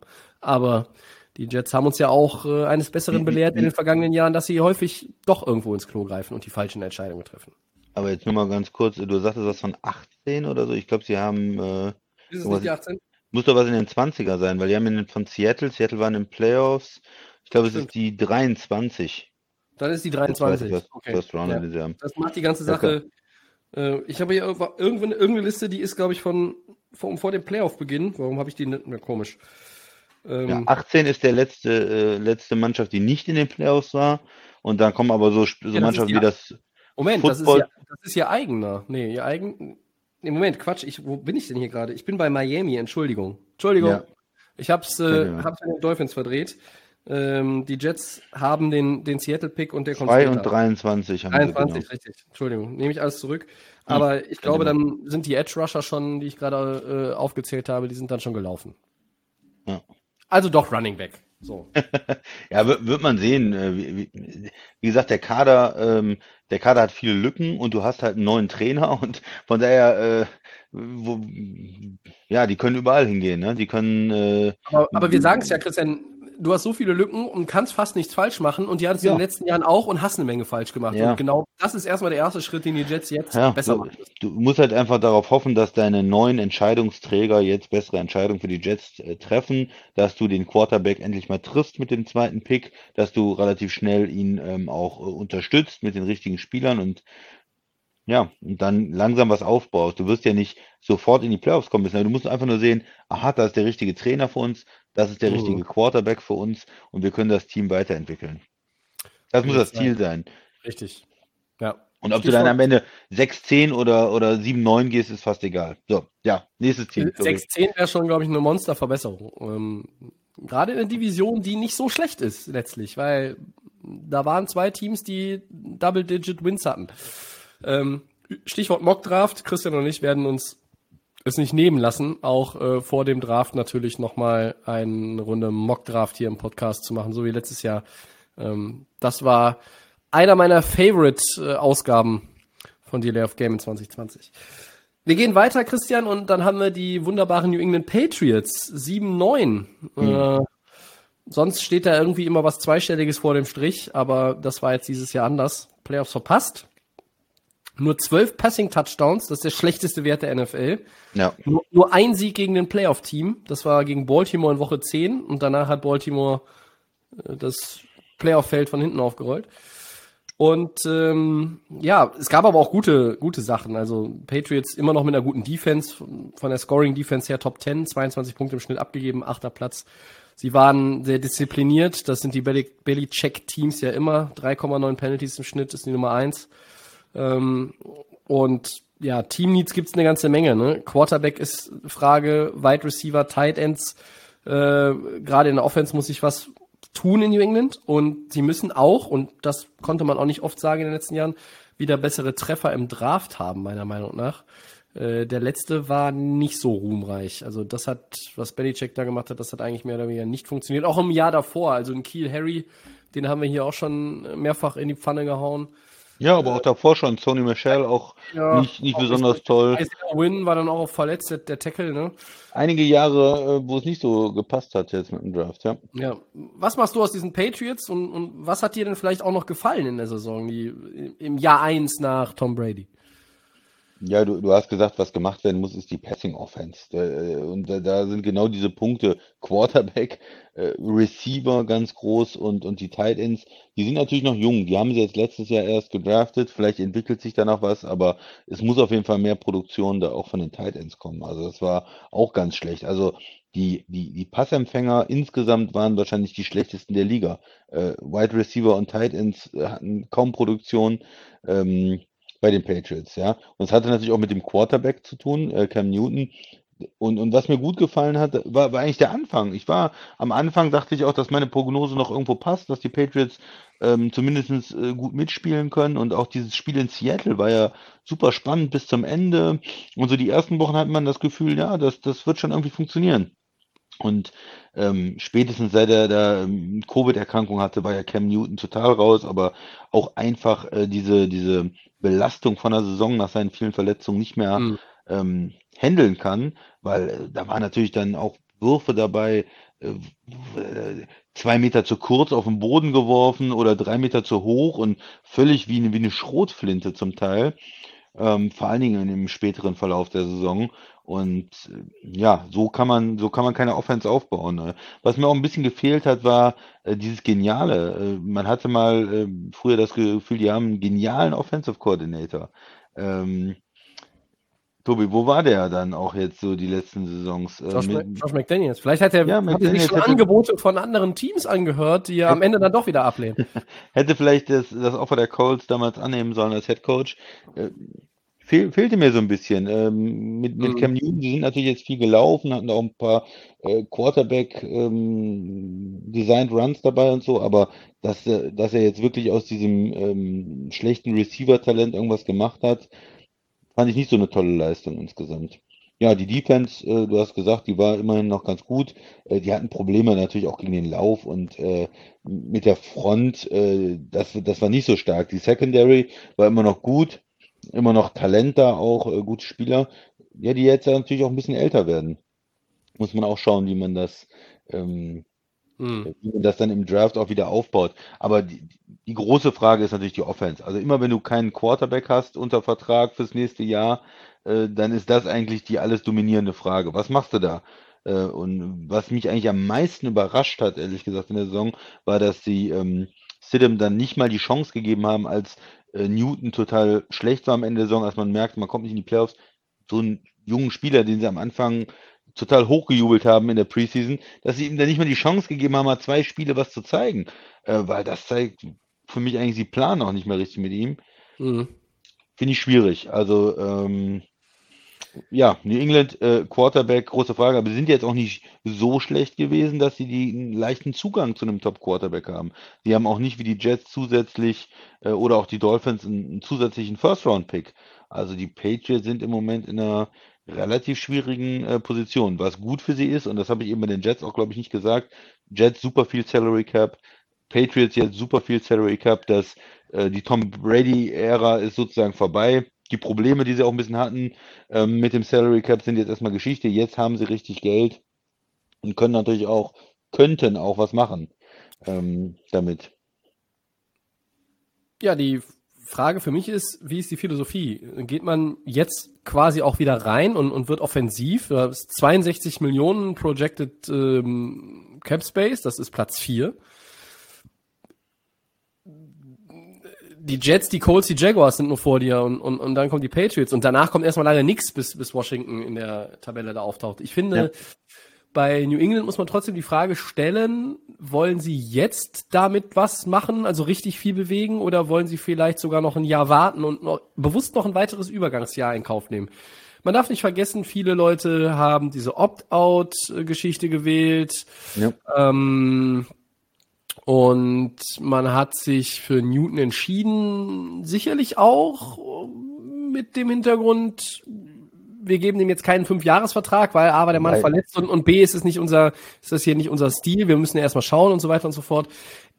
Ich fand die Saison der Patriots unter dem Strich gar nicht so schlecht. Ähm, weil viele Leute nicht gespielt haben, weil auch dann Edelman nicht mehr da war irgendwie und und das mit dem Run-Game, ähm, ja, keiner hat sich so, so richtig rauskristallisiert. Wenn dann am Ende irgendwo wieder ein Spiel ist, wo Rex Burkhardt drei Touchdowns macht, der ist zwar super reliable, aber das zeigt ja auch nur, wenn der wieder seine, seine Carries bekommt, dass halt die Ja, anderen irgendwo nicht ja. konstant, konstant Ja. genug sind. Und entweder sind auch Verletzungen natürlich, aber auch einfach schlecht in den Leistungen, wenn es darum geht, konstant die einfach abzurufen. Und Draft war schlecht, haben wir eben schon gesagt. Jetzt hast du aber eine Menge Cap Space. Sie könnten jetzt was machen. Ich glaube, dass sie die Quarterback-Position adressieren via Trade. Ich, ich würde es jetzt sogar mal sagen, ich, wie gesagt, ich kann es mir auch vorstellen, dass sie ein Jahr warten und eher jetzt wieder so eine Art Übergangsjahr machen. Aber ich hau jetzt mal einen raus und sage, die Patriots nutzen ihren Cap Space und die haben ja auch ein paar Draft-Picks, die man irgendwo, wir reden jetzt hier nicht über Deshaun Watson, glaube ich, und holen sich einen Quarterback. Irgendeinen, wo sie sagen, der bringt uns jetzt weiter. Ich habe jetzt immer wieder gelesen in den letzten ein, zwei Wochen, der Name Jimmy Garoppolo. Ja, klar. Ich weiß aber nicht, ob das eine, ich weiß nicht, ob das eine gute Idee ist, weil äh, den wieder zurückholen und so und so nach dem Motto, ja, jetzt und jetzt vertrauen wir dem mehr als, als zu dem Zeitpunkt, als wir losgeworden sind. Keine Ahnung. Ähm, ist, ist Bridgewater ein Kandidat? Ist Derek Carr ein Kandidat? Ist, äh, ist vielleicht Braucht ein Kandidat von, von Detroit? noch mal weiter verschiffen? Um Gottes Willen. Dann wird ja. Entschuldigung, äh, Achtung, liebe Kinder, äh, einmal die Ohren zuhalten. Äh, der wird ja sonst hier zur Wanderhure. Das, also, Entschuldigung. ähm, äh, was ist mit was ist mit einem Spieler wie ähm, wie wie Winston, wenn wenn wenn die Saints ihn nicht haben wollen? Da weiß der Kuckuck was. Also es ist ja eine Menge Quarterbacks verfügbar, ne? Geht, geht man mit so jemandem äh, wie Sam Darnold, sagt man, okay, den kriegen wir kann ich wieder mir hin. sehr gut vorstellen. Kann ich mir sehr Ja. gut vorstellen, dass Belichick Günstig. sagt, "Ah, versuchen wir. Oh, ist ein First-Round-Pick gewesen, wir gucken uns den mal an, ja, vielleicht haben wir, haben wir Glück. Ja, es gibt ganz viele Möglichkeiten für die Patriots und es ist schwer, jetzt die Saison von jetzt irgendwie eine Prognose zu machen auch, weil man gar nicht weiß, mit welchem Quarterback spielen sie, mit welchen Receivern. Sie haben die Möglichkeit mit dem Geld natürlich auch, äh, gerade wo andere Mannschaften Probleme haben, Leute entlassen müssen, da kriegst du vielleicht einen Spieler, der sonst 10 Millionen pro Jahr, kriegst du vielleicht in dieser Se- Offseason auch für 5 Millionen oder für 7 Millionen. Und, und wenn du viel Cap Space hast, dann kannst du da vielleicht auch Leute einsammeln und auch schnell äh, mal zwei Wide Receiver holen, die, die du normal nicht bekommen hättest in einem normalen Jahr. Also Möglichkeiten sind da für die Patriots. Ja, was sie daraus machen, äh, ich glaube, die, die Patriots-Fans sind ja oft ein bisschen frustriert auch gewesen in den letzten Jahren, ähm, dass man das Gefühl hatte, es wird nicht immer so all in gegangen oder so. Es ist ja, bei den Fans ist ja gerne dieses, komm, hau einen raus jetzt, ich will den Topstar, ich will, ich will hoffen, dass mein Team dieses Jahr den Super Bowl gewinnt und äh, die Patriots sind ja typisch so eine Organisation, die immer den langen, naja, wir, wir traden nochmal runter, wir holen nochmal einen Pick nächstes Jahr. Kein Stress, wir, ne, äh, wir gucken auch immer in die Zukunft. Wir sind nicht immer dieses Jahr total drin. Strukturiert, erfolgreich. Strukturiert, Erfolg- das, und der Erfolg gibt ihnen ja recht, aber für Fans ist es natürlich manchmal ein bisschen frustrierend zu sagen, okay, wir haben jetzt 60 Millionen und, und alle sitzen und warten, was passiert. Ich könnte mir natürlich auch vorstellen, dass sie nicht alles investieren und das Ganze vielleicht auch ein, ein Quarterback oder einen Spieler nehmen, den ein anderes Team loswerden will und dann kriegen sie vielleicht einen Pick dafür, dass sie den in ihren Salary Cap nehmen, solche Spielchen. Ja, wird, wird interessant sein. Auf der anderen Seite muss man natürlich sagen, Belichick ist ja schon älter, will ja wirklich mit einem Rookie-Quarterback nochmal neu anfangen äh, oder will der eigentlich doch lieber, wie man jetzt auch mit Newton gesehen hat, jemanden haben, den man auch, äh, wo man weiß, den kann man, das ist ein erfahrener Mann und den kann man äh, auch Richtung Playoffs schnell aufbauen. Mhm. Ich würde nicht ausschließen, dass er, dass er nochmal mit einem Rookie geht. Mhm. Ähm, Okay. Wo sind die Patriots? Jetzt muss ich nochmal in die Liste gucken, damit ich vielleicht diesmal richtig hingucke und es nicht wieder verwechsel. Ich glaube 15 äh, auf meinem Zettel. Wenn sie das mit dem Quarterback nicht geregelt haben. Aber es kommt auch immer darauf an, wie viele Teams, die davor sind oder auch noch hochtraden, die einen Quarterback haben wollen, haben das über Trade Schrägstrich Free Agency bis zum Draft gelöst. Das ist ja dann entscheidend. Wenn jetzt irgendwie äh, einer von diesen vier Quarterbacks, die in der ersten Runde wohl äh, gedraftet werden, noch da sind, dann könnte ich mir vorstellen, dass sie es machen. Ich könnte mir aber auch vorstellen, dass die einen Quarterback draften in der ersten Runde und noch einen Veteran reinbringen neu. Einfach um da mehr Optionen zu haben. Äh, Auch das halte ich für, für nicht ausgeschlossen. Also Trey Lance, North Dakota State, äh, ist bei mir der vierte auf der Liste. hinter Lawrence, hinter Wilson, hinter Fields oder hinter Fields, hinter Wilson. Der Christian Ja. sagt so und der Tobi sagt so.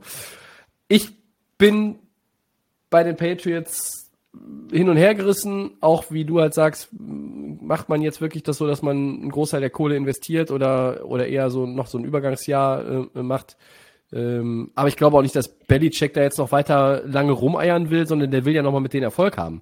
Und äh, der macht jetzt hier nicht irgendwie so eine Transition und gibt das Team dann in zwei Jahren ab, irgendwie nach drei Saisons, die 7-9 waren und sagen, oh, hier, ist mein Nachfolger, ich gehe jetzt, nach- geh jetzt nach Hause äh, und jetzt guck mal, was du daraus machst. Also, äh, oder, oder, oder ich habe dir jetzt hier, um es mal ganz blöd zu formulieren, das Feld bestellt und du kannst jetzt hier äh, die Ernte einfahren. Das, das glaube ich auch nicht. Ähm, und wenn du sagst, die Patriots-Fans sind manchmal ein bisschen frustriert, dann weiß ich zwar, was du meinst, aber dann stellen wir nochmal die Frage, ähm, im 21. Jahrhundert, wie viele Titel hat dein Team geholt? Also man möchte, das ist keine rhetorische Frage. Das ist keine rhetorische einen, Frage. einen Titel, ja. Ja, und wie viele Titel hat mein Team geholt? Das kannst du ja auch beantworten. Ja, ich glaube auch einen Titel. Ne? Genau. Wie viele Titel haben in diesem Zeitraum die Patriots geholt? Ich denke, sechs ist die Ja, richtige also äh, ist mir der Frust der Patriots-Fans ehrlich gesagt dann auch ziemlich schnuppe, äh, auch wenn man ihn natürlich nachvollziehen kann, weil wenn du sechs Meisterschaften äh, in den letzten 20 Jahren hattest, das ist ja etwas, wo, wo in den nächsten 20, 30 Jahren keiner drankommen wird, mutmaßlich. Ähm, und deshalb, ja, man hätte vielleicht einfach nur erwartet, dass es ein bisschen anders vonstatten geht jetzt in dieser Saison. Ne? Und ähm, jetzt, wenn wir auf die Saison nochmal zurückblicken, äh, man hat sich in einigen Kategorien einfach, das, das sieht man ja in den Statistiken, da warst du zu schwach. Deine Passoffense war zu schwach, da musst du eigentlich ansetzen. Ähm, ich hatte auch für Segment 3 Stefan Gilmore als Kandidaten für einen Trade, weil er ist 30 und der will vielleicht auch noch mal, wo er irgendwo bessere Chancen hat, wo er vielleicht auch noch mal noch mehr Talent um sich herum hat. Klar, ich meine, die McCourty Twins sind auch nicht schlecht, ne? Gilmore hat da ein gutes Backfield, aber Ja. aber auch da einfach auch ein bisschen älter, der, ne? Vertrag und und dass die Patriots sagen, hey, vielleicht kriegen wir für den auch noch mal Value. Aber für New England ist einerseits die entscheidende Frage, wie gehen sie mit dem Cap Space um, den sie haben und vor allen Dingen schaffen sie es endlich mal wieder gut zu draften. Und wenn ihnen letzteres gelingt, dann ist schon da eine Menge gewonnen. Und es kommen ja auch einige Leute wieder. Ja. Sollen wir weitergehen in der Gerne. East? Gerne, gerne. Zu den Dolphins müssten als nächstes dran sein. Richtig. 10-6 Dolphins, Christian. Äh, Playoffs verpasst, aber Ganz knapp. ich habe mir hier so als Stichwort mal aufgeschrieben, Gesamtentwicklung beeindruckend, oder? Ja klar, also sie haben ja die ähm, richtige Entscheidung mit dem mit dem Head Coach getroffen erstmal. Äh, Flores äh, macht das ja gut äh, in seinen ersten beiden Jahren in, in Miami.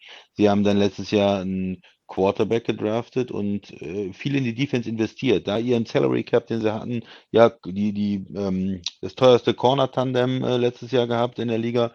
Und das hat sich ja gelohnt. Die Defense war gut äh, über die meiste Zeit der Saison insgesamt.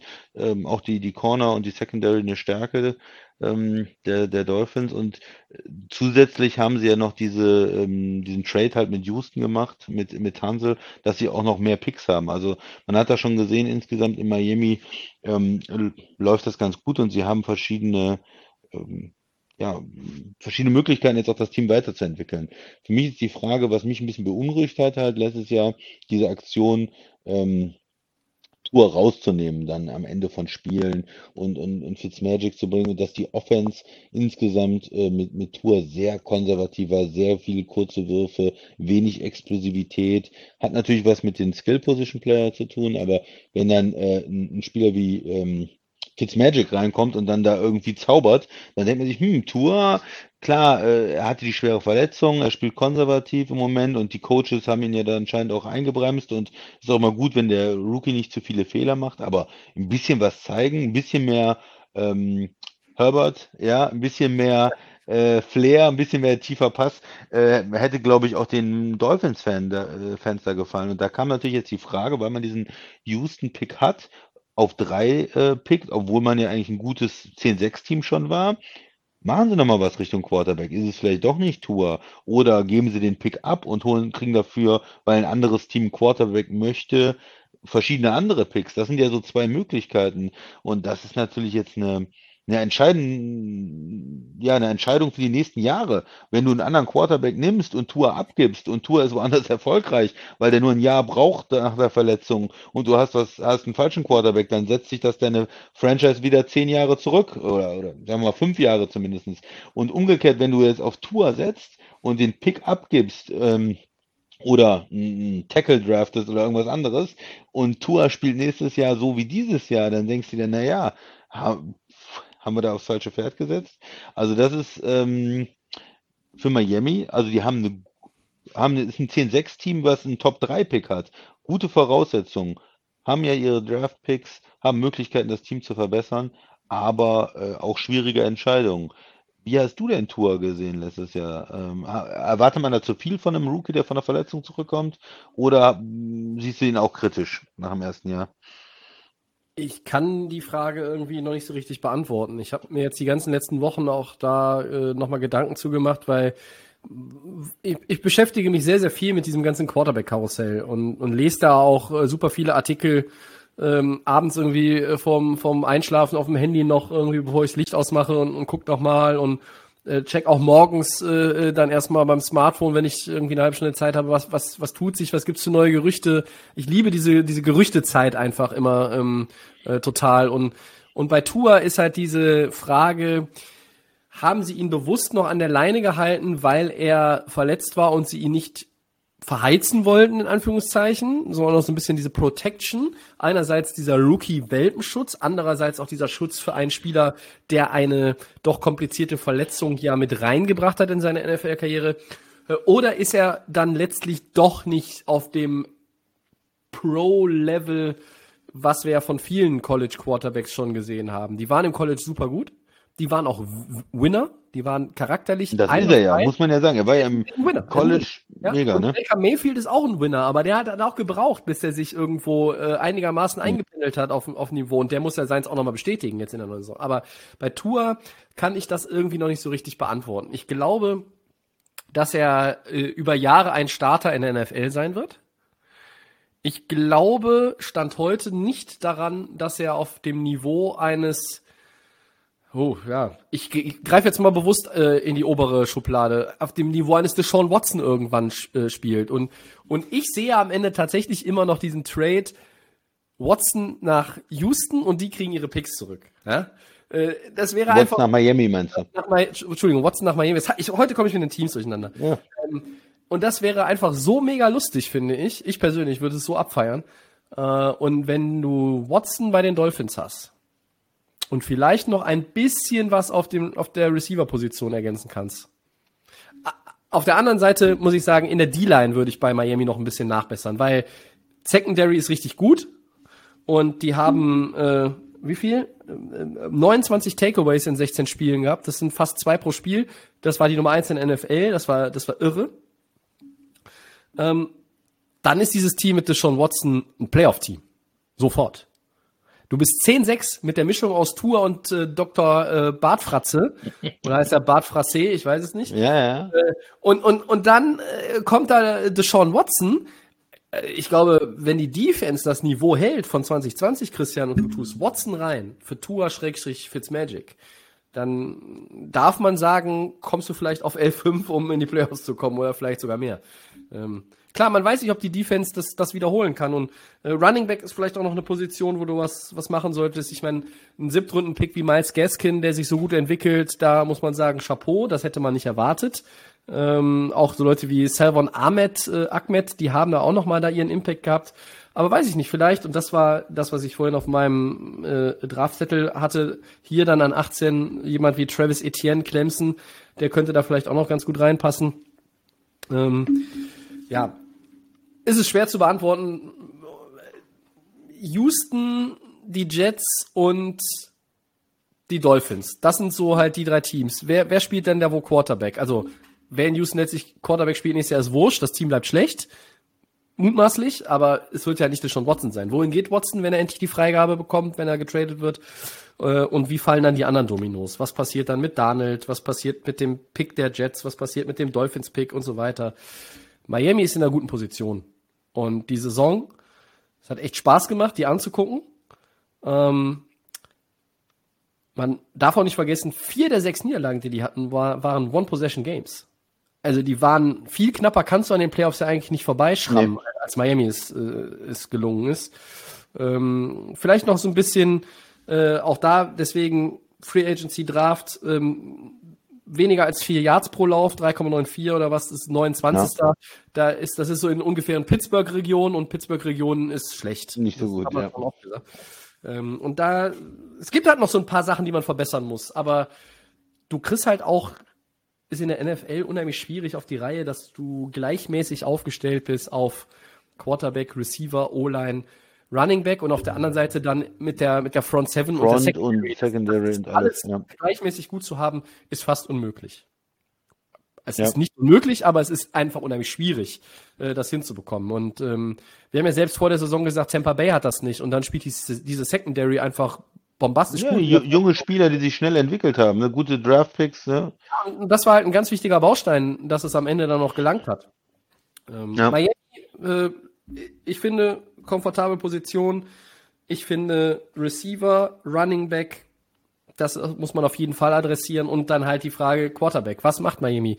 Ähm, du bist ja für Tour, hast dich für Tour entschieden. Du hast zum Beispiel nicht Herbert genommen, du hast ihn eben Ja. erwähnt. Und wenn du jetzt sagst, wir entscheiden uns für diesen We're gonna move on from Tour, dann muss dein nächster Griff aber sitzen. Wenn dein nächster Griff Sean Watson ist, ziehe ich Ja. die Frage zurück, ziehe ich die Frage zurück, aber ähm, ist nicht so einfach. Also du musst ja auch eine Menge auf, aufgeben, um an so einen Spieler ranzukommen. Und dass sie Ja, aber zum Beispiel Tour abgeben oder auf die Bank setzen äh, und, und dafür sich Sam Darnold holen oder so ein Quatsch, also das Nein. wird nicht passieren. Ich glaub, das glaube ich nicht, nein. Aber du musst natürlich immer, ähm, wenn du so einen hohen Pick hast, wie jetzt den Nummer 3 Picks, wenigstens das Ganze mal durchspielen. Ne?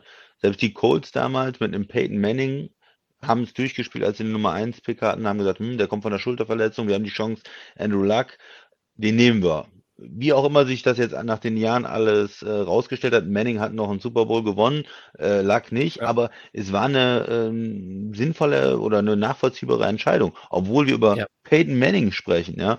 Und äh, jetzt ist es eine ganz andere Situation. Junger Quarterback, der nach seinem ersten Jahr kommt, aber du hast diesen Nummer 3 Pick und du musst entscheiden, wenn sie von einem mehr, ja, stärker überzeugt sind, wenn sie einen besser sehen als Tua, muss man es vielleicht äh, überlegen. Wobei Tua hatte eine tolle College-Karriere.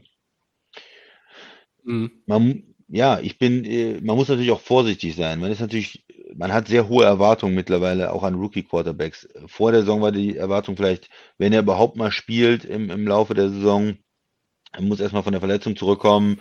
Ähm, und wir haben auch bei anderen Spielern gesehen, ich nehme mal Josh Allen, wie toll der sich entwickelt hat. Ne? Manchmal muss man auch den Spielern äh, Zeit geben, sich zu entwickeln. Ne? Da, nach, ja, ja. nach dem ersten Jahr hätte man vielleicht auch gesagt, hm, nochmal einen draften, aber in Jahr zwei, Jahr drei äh, ist da, ist da auch einiges passiert. Also ja, äh, vom, vom Salary Cap halt mit den 26 Millionen, den die Dolphins haben, sind sie schon äh, gut. Sie haben keinerlei Probleme, können investieren, aber sie sind jetzt auch nicht wie die Top-Teams. Wir haben eben gesagt, die Patriots, äh, Jets, Colts und Jaguars, die sind alle über als- 60 Millionen. Da, die, die sind richtig, die, die haben richtig Geld, um das auszugeben. Wenn du in einem Bereich von 20 Millionen bist, dann bist du gut aufgestellt, aber kannst jetzt auch nicht ohne Ende raushauen. Mhm. Ja. Ja. Richtig, also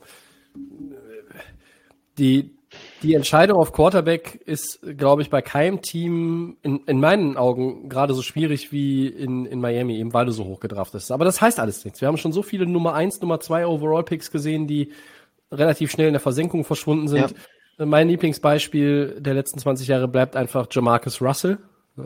Ja. Also das war ein Experiment, das missglückt ist. Ähm, in Oakland war es, glaube ich. Ja, wenn Und- Raiders. Ja, ganz schwierig zu beurteilen, aber wenn wir noch einen letzten Satz zu Miami in der vergangenen Saison sagen, also ähm, haben wir ja eben schon einfach Daumen hoch, äh, hat guten Football gespielt, Defense hat äh, unheimlich viel Bock gemacht und äh, ich glaube, der Max würde das heute auch so bestätigen. Ähm, und Kompliment an Brian Flores, der auch bei mir in der Diskussion um den Coach of the Year etwas äh, runtergefallen ist hinten tatsächlich. Ich habe immer über Stefanski und McDermott gesprochen. Ja. Ja, wir hatten ja zwei Teams, die enttäuschend, oder du hast gesagt, die Patriots nicht so, aber die Jets waren ja auf jeden Fall enttäuschend, muss man sagen, letztes Jahr.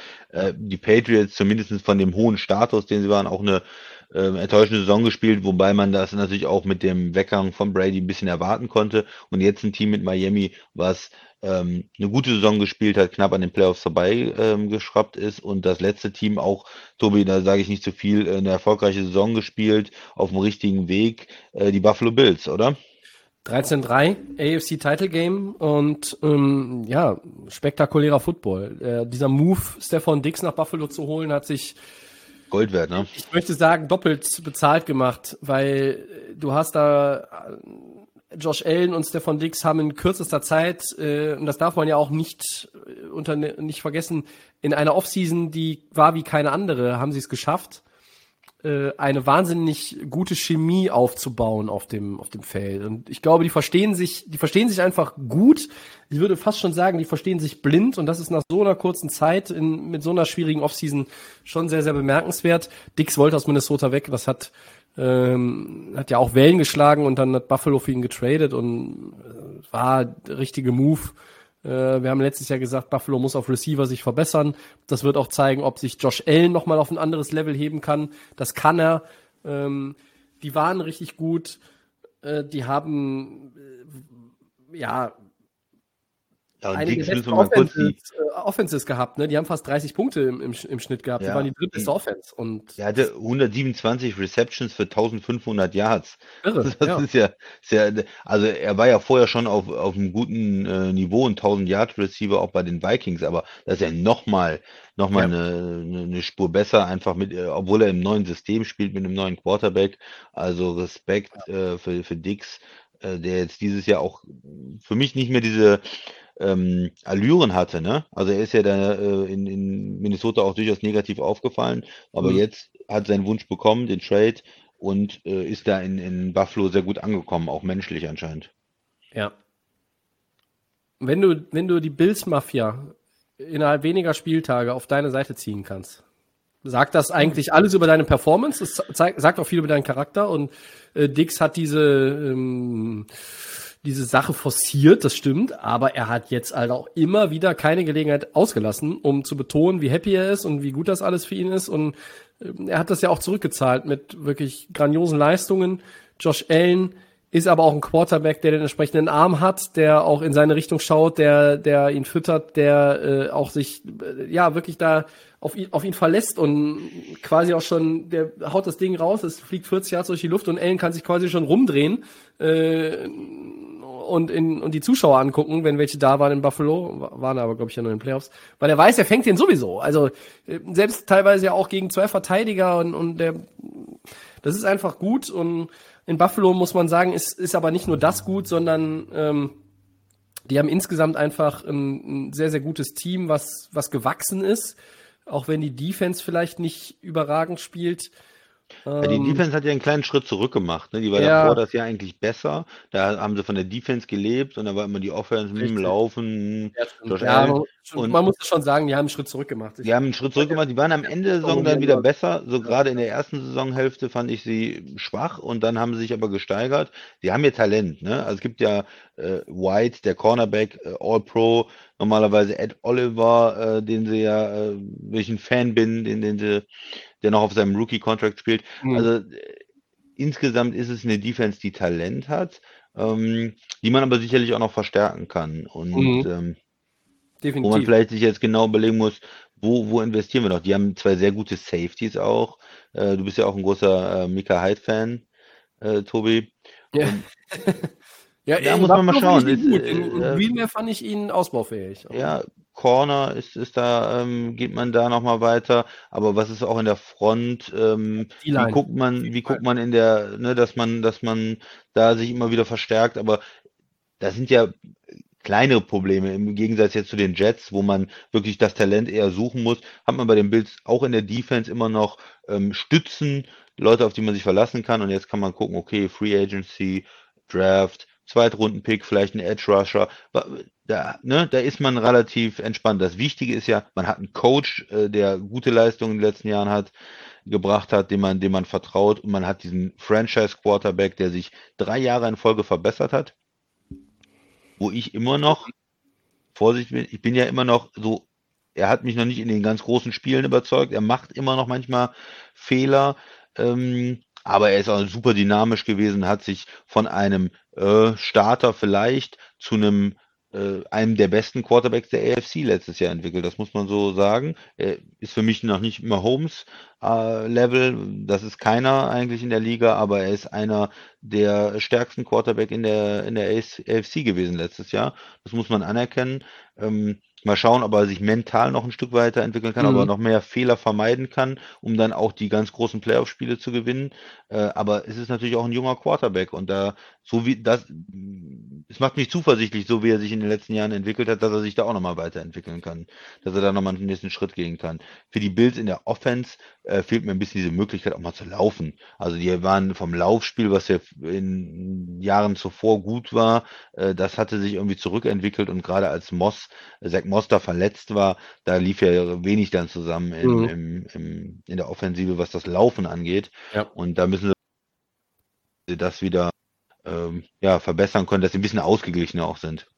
Ja, Moss und Singletary sind jetzt nicht die schlechtesten, gerade als Duo, aber da muss mehr kommen. Es war auch, ich fand auch teilweise einfach so vom Gameplan her zu sehr sich auf ja. den, den Pass gelehnt und und da muss man das irgendwie ein bisschen ausgeglichener gestalten. Ähm, ich finde auch ähm, in der Offense, man darf auch so Leute, also reden immer alle über Dix, aber, aber natürlich Beast war doch gut, ne?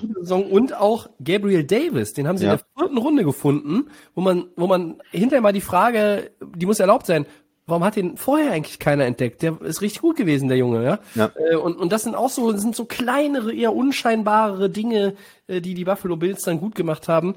Äh, ich würde auf jeden Fall an der D-Line noch ein bisschen was tun. Ähm, und was kein Playoff-Team hatte übrigens mehr als die elf verlorenen Fumbles, die die Bills hatten. Also äh, die Teams, die mehr Fumbles lost äh, in der Statistik hatten, das waren alles Teams, die nicht in den Playoffs waren. Also das ist ein Punkt, wo sie dringend dran arbeiten müssen. Das sind auch so ein bisschen diese Sachen, die du angesprochen hast, Josh Allen. Manchmal traust du ihm noch nicht so richtig und erwartest, dass er halt auch in den wichtigen Spielen noch ein bisschen abgezockter ist. Ich habe auch in den Playoff-Spielen habe ich mich ein bisschen darüber geärgert, dass er manchmal einfach auch, da kommt der Druck, da kommt der Blitz, teilweise von beiden Seiten und er hält an dem Ball fest und wirft ihn nicht ins Aus und geht zurück, weil er immer noch versucht, unbedingt irgendwo das Play zu machen und dann kassiert er einen Sack für minus 17, minus 22, weiß der Kuckuck. Und ja. das sind einfach Dinge. Ja, das ist diese mentale Stärke. Abstellen. Ja, die musst du abstellen. Da musst du, ja. da musst du einfach sagen, hey, äh, du, du musst jetzt nicht immer quasi jedes Play hier der Held sein und irgendwie was, was, was versuchen, um, um dann irgendwie noch ein positives Play zu erzielen, sondern nimm doch einfach bei, bei Zweiter und Zehn, wirf den ins Aus und dann hast du halt Dritter und Zehn. Und dann gehst du danach schnell auf, auf Beasley im Slot oder auf, auf Dix, der ist sowieso wahrscheinlich wieder open, dann ist alles gut. Ja, und, ja. und das, sind dann das macht ein Mahomes nicht und das macht ein Brady nicht äh, und macht ein Breeze nicht. Ne? also die, das, das sind die, die großen Quarter, in, in, ja, und Manning nicht die, die ähm, treffen dann äh, ja. in zumindest in 95 Prozent die richtige Entscheidung und er ist noch bei 75 Prozent ja. oder so. Keine und Ahnung. Und das, noch. und das hat selbst Jared Goff geschafft, den Ball dann wegzuwerfen. Ja. Wenn, er, wenn, er, wenn nicht vorher schon per Fumble frei, also ne, freigeschlagen wurde und es war ein Fumble. Aber der hat den Ball dann auch mal ins Ausgeworfen. Und Allen steht dann da immer in der Pocket und äh, irgendwann erkennt er die O-Liner nur noch äh, mit dem Fernglas, weil er schon so weit zurückgelaufen ist. Und dann steht er da immer noch und hat den Ball. Da habe ich dann so oft hier gesessen und habe gedacht, Junge. Junge, schmeißen weg. Ja, ganz genau. Das war der Satz. So. also, aber Buffalo, aber ähm, muss man sagen, Respekt. Sie haben die Division eindrucksvoll gewonnen. Die haben eine richtig gute Saison gespielt und die hat man auch fürs neue Jahr, zumindest bei den Mitfavoriten, so auf dem Zettel. Ähm, ich habe sie jetzt nicht unbedingt ganz vorne in der AFC, aber äh, so als eines der drei, vier besten Teams muss man die wieder auf dem Zettel haben würde ich sagen. Und nochmal ganz, ganz kurz zum Salary Cap. Sie sind da im Moment äh, knapp im Minus, so 1,8 ja, Millionen. Millionen ne? Ja, aber das ist natürlich, das, das können sie, ähm, da können sie rauskommen, aber das heißt auch jetzt, sie sind jetzt, haben nicht super viele Möglichkeiten, was ja. zu machen. Sie müssen ja auch irgendwann Josh Allen bezahlen in den nächsten Jahren. So, können nicht alles in die Zukunft schieben, aber sie sind jetzt auch kein, äh, keine Problemteam vom Salary Cap. Ähm, und auf der anderen Seite Draft Picks. Sie haben auch ihre Picks. Ähm, das mit Minnesota für Dix haben sie ähm, hauptsächlich letztes Jahr erledigt. Ein Viertrunden-Pick geht jetzt noch nach Minnesota, aber Erstrunden-Pick äh, und so weiter ist 30, in Buffalo. Aber der First-Round-Pick ist halt da. Ja, ja das heißt, du kannst das Team auch weiter verstärken. Und ja, ähm, ja gute Zeiten für die Bills. definitiv. Und vielleicht noch einen kurzen Nachtrag äh, zu äh, CJ Mosley. Er Mhm. war in seiner ersten Jets-Saison äh, hauptsächlich verletzt und jetzt in der zweiten war es ein äh, Covid-Opt-out. War Opt-out doch. Ja, das äh, Ich war mir nicht sicher. Ja, genau. Sehr gut. Dann äh, ist Cover 4 zu Ende. Nächste Woche gibt's eine neue Division. Lasst euch überraschen, welche das sein wird. Und wir sind bei den Four Downs. Christian. Ja, ich starte. Ravens Offensive Lineman Orlando Brown möchte gerne Left Tackle spielen und fordert daher einen Trade. Äh, wer könnte den Drittrunden-Pick von 2018 denn gut gebrauchen, Tobi? Ja, wie wär's mit den Buccaneers? Also, wenn die in der O-Line noch was machen müssen, dann vielleicht auf Left Tackle. Also, Orlando Brown hat Ronnie Staley ersetzt, muss man jetzt nochmal äh, erklären. Vielleicht, er, ähm, er hat richtig gut gespielt. Ähm, er war, äh, als er gedraftet wurde, gab es viele Fragezeichen rund um seine Person und ähm, sein Talent. Und dann hat aber Baltimore diesen Drittrunden-Pick investiert. Und das hat sich dann schon auch irgendwie ausbezahlt. Und jetzt hat er ganz klar irgendwie gesagt, hey, ich bin ein Left Tackle. Staley kommt aber zurück. So, und die Brown, äh, Browns, die, Gottes Willen, die Ravens werden schon auch Ronnie Staley da wieder spielen lassen wollen. Das ist einer der bestbezahlten Left Tackle der Liga jetzt, ja. Richtig. Und dann wirst du ähm, Orlando Brown auf Right Tackle schieben wollen und dann sagt der aber nochmal, nein, das will ich ja nicht. So. Und deshalb könnte ich mir schon vorstellen, dass da einen Trade gibt. Ich möchte jetzt auch nicht über den, den Pick im, in Exchange diskutieren, aber ich könnte mir auch da, äh, Buccaneers habe ich gerade schon gesagt, die Patriots vorstellen und Isaiah Wynn, den oft Verletzten, vielleicht auf Right Tackle zurückschieben und auch, weil sie den Cap Space auch sonst hätten, um ihn zu bezahlen, äh, die Coles. Denn Castonzo ist in Rente und du könntest eine gute O-Line mit einem neuen Left Tackle verstärken. Ja, ich sage einfach mal, ich glaube daran nicht. Ich glaube überhaupt nicht daran, dass er getradet wird. Kein Stück. Ich glaube, Also das ist er Right Tackle und hält die Klappe oder was? ich glaube, das ist ein typischer Move von, ich möchte besser bezahlt werden. Das Ja. Left Tackle spielen heißt in der NFL eigentlich, ich möchte das gut bezahlt werden, er weil, weil es ein riesen äh. Gehaltsgefälle gibt äh, zwischen Left und Right Tackle. Und ich denke, mit äh, einigen grünen Scheinen äh, wird man sich da äh, regeln, äh, wird man das Ganze regeln können. Ähm, und er ist ja auch noch in, in, Baltimore unter Vertrag. Er hat auch jetzt nicht die Option, eigentlich da ähm, irgendwie ein Holdout zu machen. Und ich glaube nicht, dass Baltimore ihn einfach abgibt. Ich denke, man wird sich ähm, nach dem Ende von seinem Rookie-Deal oder vielleicht schon, wenn er jetzt die Möglichkeit hat, eine Verlängerung oder eine Vertragsverlängerung zu unterschreiben, äh, ihm da entgegenkommen und ihn irgendwo als äh, Left Tackle auch bezahlen und er spielt dann Right Tackle. Ja, ist meine Meinung, Tobi. Muss ja nicht zustimmen. Also, zwei, zwei, sehen. zwei Leute als Left Tackle bezahlen und einer spielt aber auf der rechten Seite. Ja, äh, Ja, Hm. es geht, es geht nur um die Kohle. Das war wie, wie damals in, in Philly. angeblich Äh. geht es ja da nicht um die Kohle, sondern wirklich darum, dass er glaubt, dass das seine Position ist. Aber gut. Äh, schauen wir mal. Zweites Down. äh, Packers Left Tackle, da gehen wir, wir sind wieder beim Left Tackle. David Bakhtiari, der ist ja verletzt bekanntlich, aber der restru restrukturiert seinen Vertrag und verschafft Green Bay damit 8,3 Millionen Dollar Cap Space. Inwieweit, Christian, kann den Packers das denn helfen? Denn die Ähm, sind ja noch ein bisschen tiefer im, im Genau. Ich verstehe die Frage nicht. Also die müssen eine Menge, äh, die sind im Moment auf 20 Millionen in Miesen, äh, was den Ja, Salary Cap angeht. was? 8 Nie- Millionen ist schon mal. Ja, nicht, nicht so weit wie die, wie die Saints mit 70 Millionen äh, ungefähr, aber schon noch äh, einiges zu tun. Und ja klar, 8 Millionen äh, haben, haben ihnen da geholfen. Ähm, ist ja auch eine, eine ganz klare Sache. Er hat ja erst seinen ähm, Vertrag jetzt bekommen, ist zwar verletzt, aber äh, man geht ja davon aus, dass er noch äh, Jahre auf einem guten Niveau spielen kann und dann verschieben die einfach diesen äh, Roster-Bonus dann in Signing-Bonus und verschieben das in die nächsten Jahre. Klar, das hilft jetzt und da werden noch mehrere solche Aktionen folgen. Insgesamt in der NFL, aber auch bei den, Mhm. bei den Packers, um dann unter den äh, Salary Cap für 2021 zu kommen. Aber Ja. hilft, ja klar.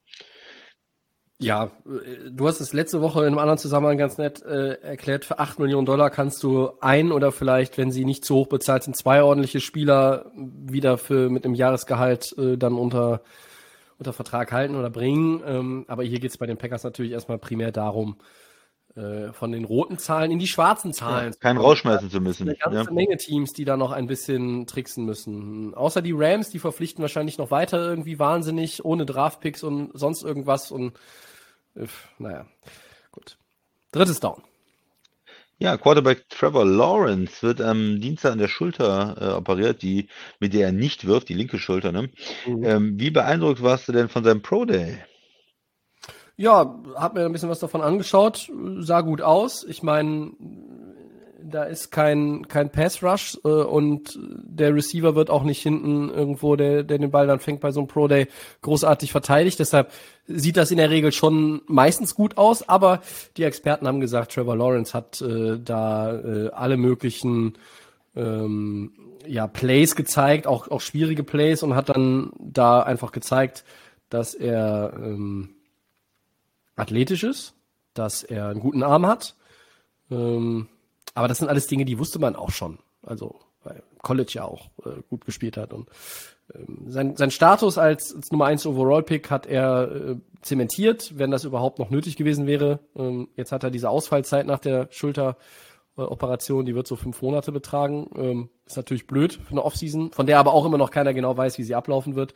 Aber der äh, wird ja fit sein zum Saisonstart ob er wirklich in der ersten Woche spielt, ob er dann auch schon so weit ist, physisch und vom System her in Jacksonville, wo er wahrscheinlich landen wird, mal abwarten. Aber ähm, Lawrence macht seinen Weg. Genau. Also es hat ihm auf jeden Fall nichts, nichts geschadet, was er da gezeigt hat. Das sah alles äh, solide und gut aus, äh, wie, wie das dann auch äh, gedacht ist. Also das ist ja ähm, durch überlegt, was man da zeigt, um gut auszusehen. Ja, aber es gibt keine gibt keine großen, äh, Fragezeichen. Auch die diese OP, ähm, an der Schulter ist nicht wie bei Tour eine schwere Verletzung, sondern ist eigentlich eine Verletzung, wo man sagt: „Okay, es gibt Mhm. diese Ausfallzeit.“ Ist ein Schönheitsfehler, sage ich mal, jetzt für ein Team, das ihn draftet, aber eigentlich kein größeres Problem, weil wir sprechen von Quarterbacks, die ja die nächsten 15 Jahre, äh, das Team führen sollen. Hm, ja, boah, da geht's nicht um um 5 Monate. Mhm. Sind wir im vierten und letzten Down. Das Washington Football Team stattet Quarterback Taylor Heineke mit einem Zweijahresvertrag aus, Christian. Trotzdem wird aber Washington in der Offseason nochmal auf dem Quarterback-Markt aktiv werden, oder? Ja, klar, das ist ein äh, Zwei-Jahres-Vertrag, ja, aber ein Backup-Vertrag. Also da geht's ja nicht äh, darum, deinen neuen ähm, Starter ähm, unter Vertrag zu nehmen, sondern das ist einfach ein Quarterback, der jetzt gut gespielt hat und der sich damit ähm, auch diesen Vertrag verdient hat. Äh, aber das heißt nicht, dass er jetzt der unumstrittene Starter in Washington ist. Ich denke, sie werden einen anderen Quarterback äh, sich besorgen über einen Trade, über einen äh, Draft-Pick und dann wird er vielleicht die Chance haben, ähm, auch mal zu starten am Anfang der Saison, wenn es ein Draft-Pick ist, dass er ihn erstmal im Camp noch äh, auf Distanz hält. Wenn es ein Veteran ist, wird er wahrscheinlich die Backup-Rolle machen und äh, er hat sich das verdient, aber das heißt absolut nicht, dass Washington äh, nicht äh, auf dem Quarterback-Markt aktiv wird. Ja, also unabhängig, was mit äh, Alex Smith passiert, da ähm, wird Washington auf jeden Fall noch was tun. Heineke hat es tatsächlich geschafft, von jemandem, der, der irgendwo gar nicht auf dem Radar war, mit einem Regular Season Game und diesem Playoff-Spiel gegen die Buccaneers sich 8 Millionen plus X möglicherweise am Ende in die Tasche stecken zu dürfen. Also so schnell kann es ab. gehen. Ja, Ja. gut. Er hat es verdient, er hat in den Playoffs gut gespielt, muss man sagen. Ja, absolut. Konnte man nicht meckern. So, dann haben wir was Wichtiges vergessen? Ich glaube nicht, ne? Passt. Dann war das Episode 165 von Delay of Game, der Football Podcast. Der Christian und ich bedanken uns fürs Zuhören. Danke, Christian, für Montagabend statt Dienstagabend. Ähm, Immer gerne, kein Problem. ich ähm, weiß gar nicht, ob wir nächste Woche auch wieder Dienstag da sind. Keine Ahnung, schauen wir nochmal. Den Podcast findet ihr wie immer bei Soundcloud, Apple Podcasts, Spotify und den geschätzten Kollegen von The Fan FM. at Delay of Game NFL bei Facebook und bei Twitter. Könnt ihr uns gerne auch wieder mal Fragen schicken oder sonst was. Instagram, Delay of Game unterstrich Podcast. Nächste Woche gibt es Episode 166. Bis dahin eine gute Zeit. Wir sind raus. Ciao.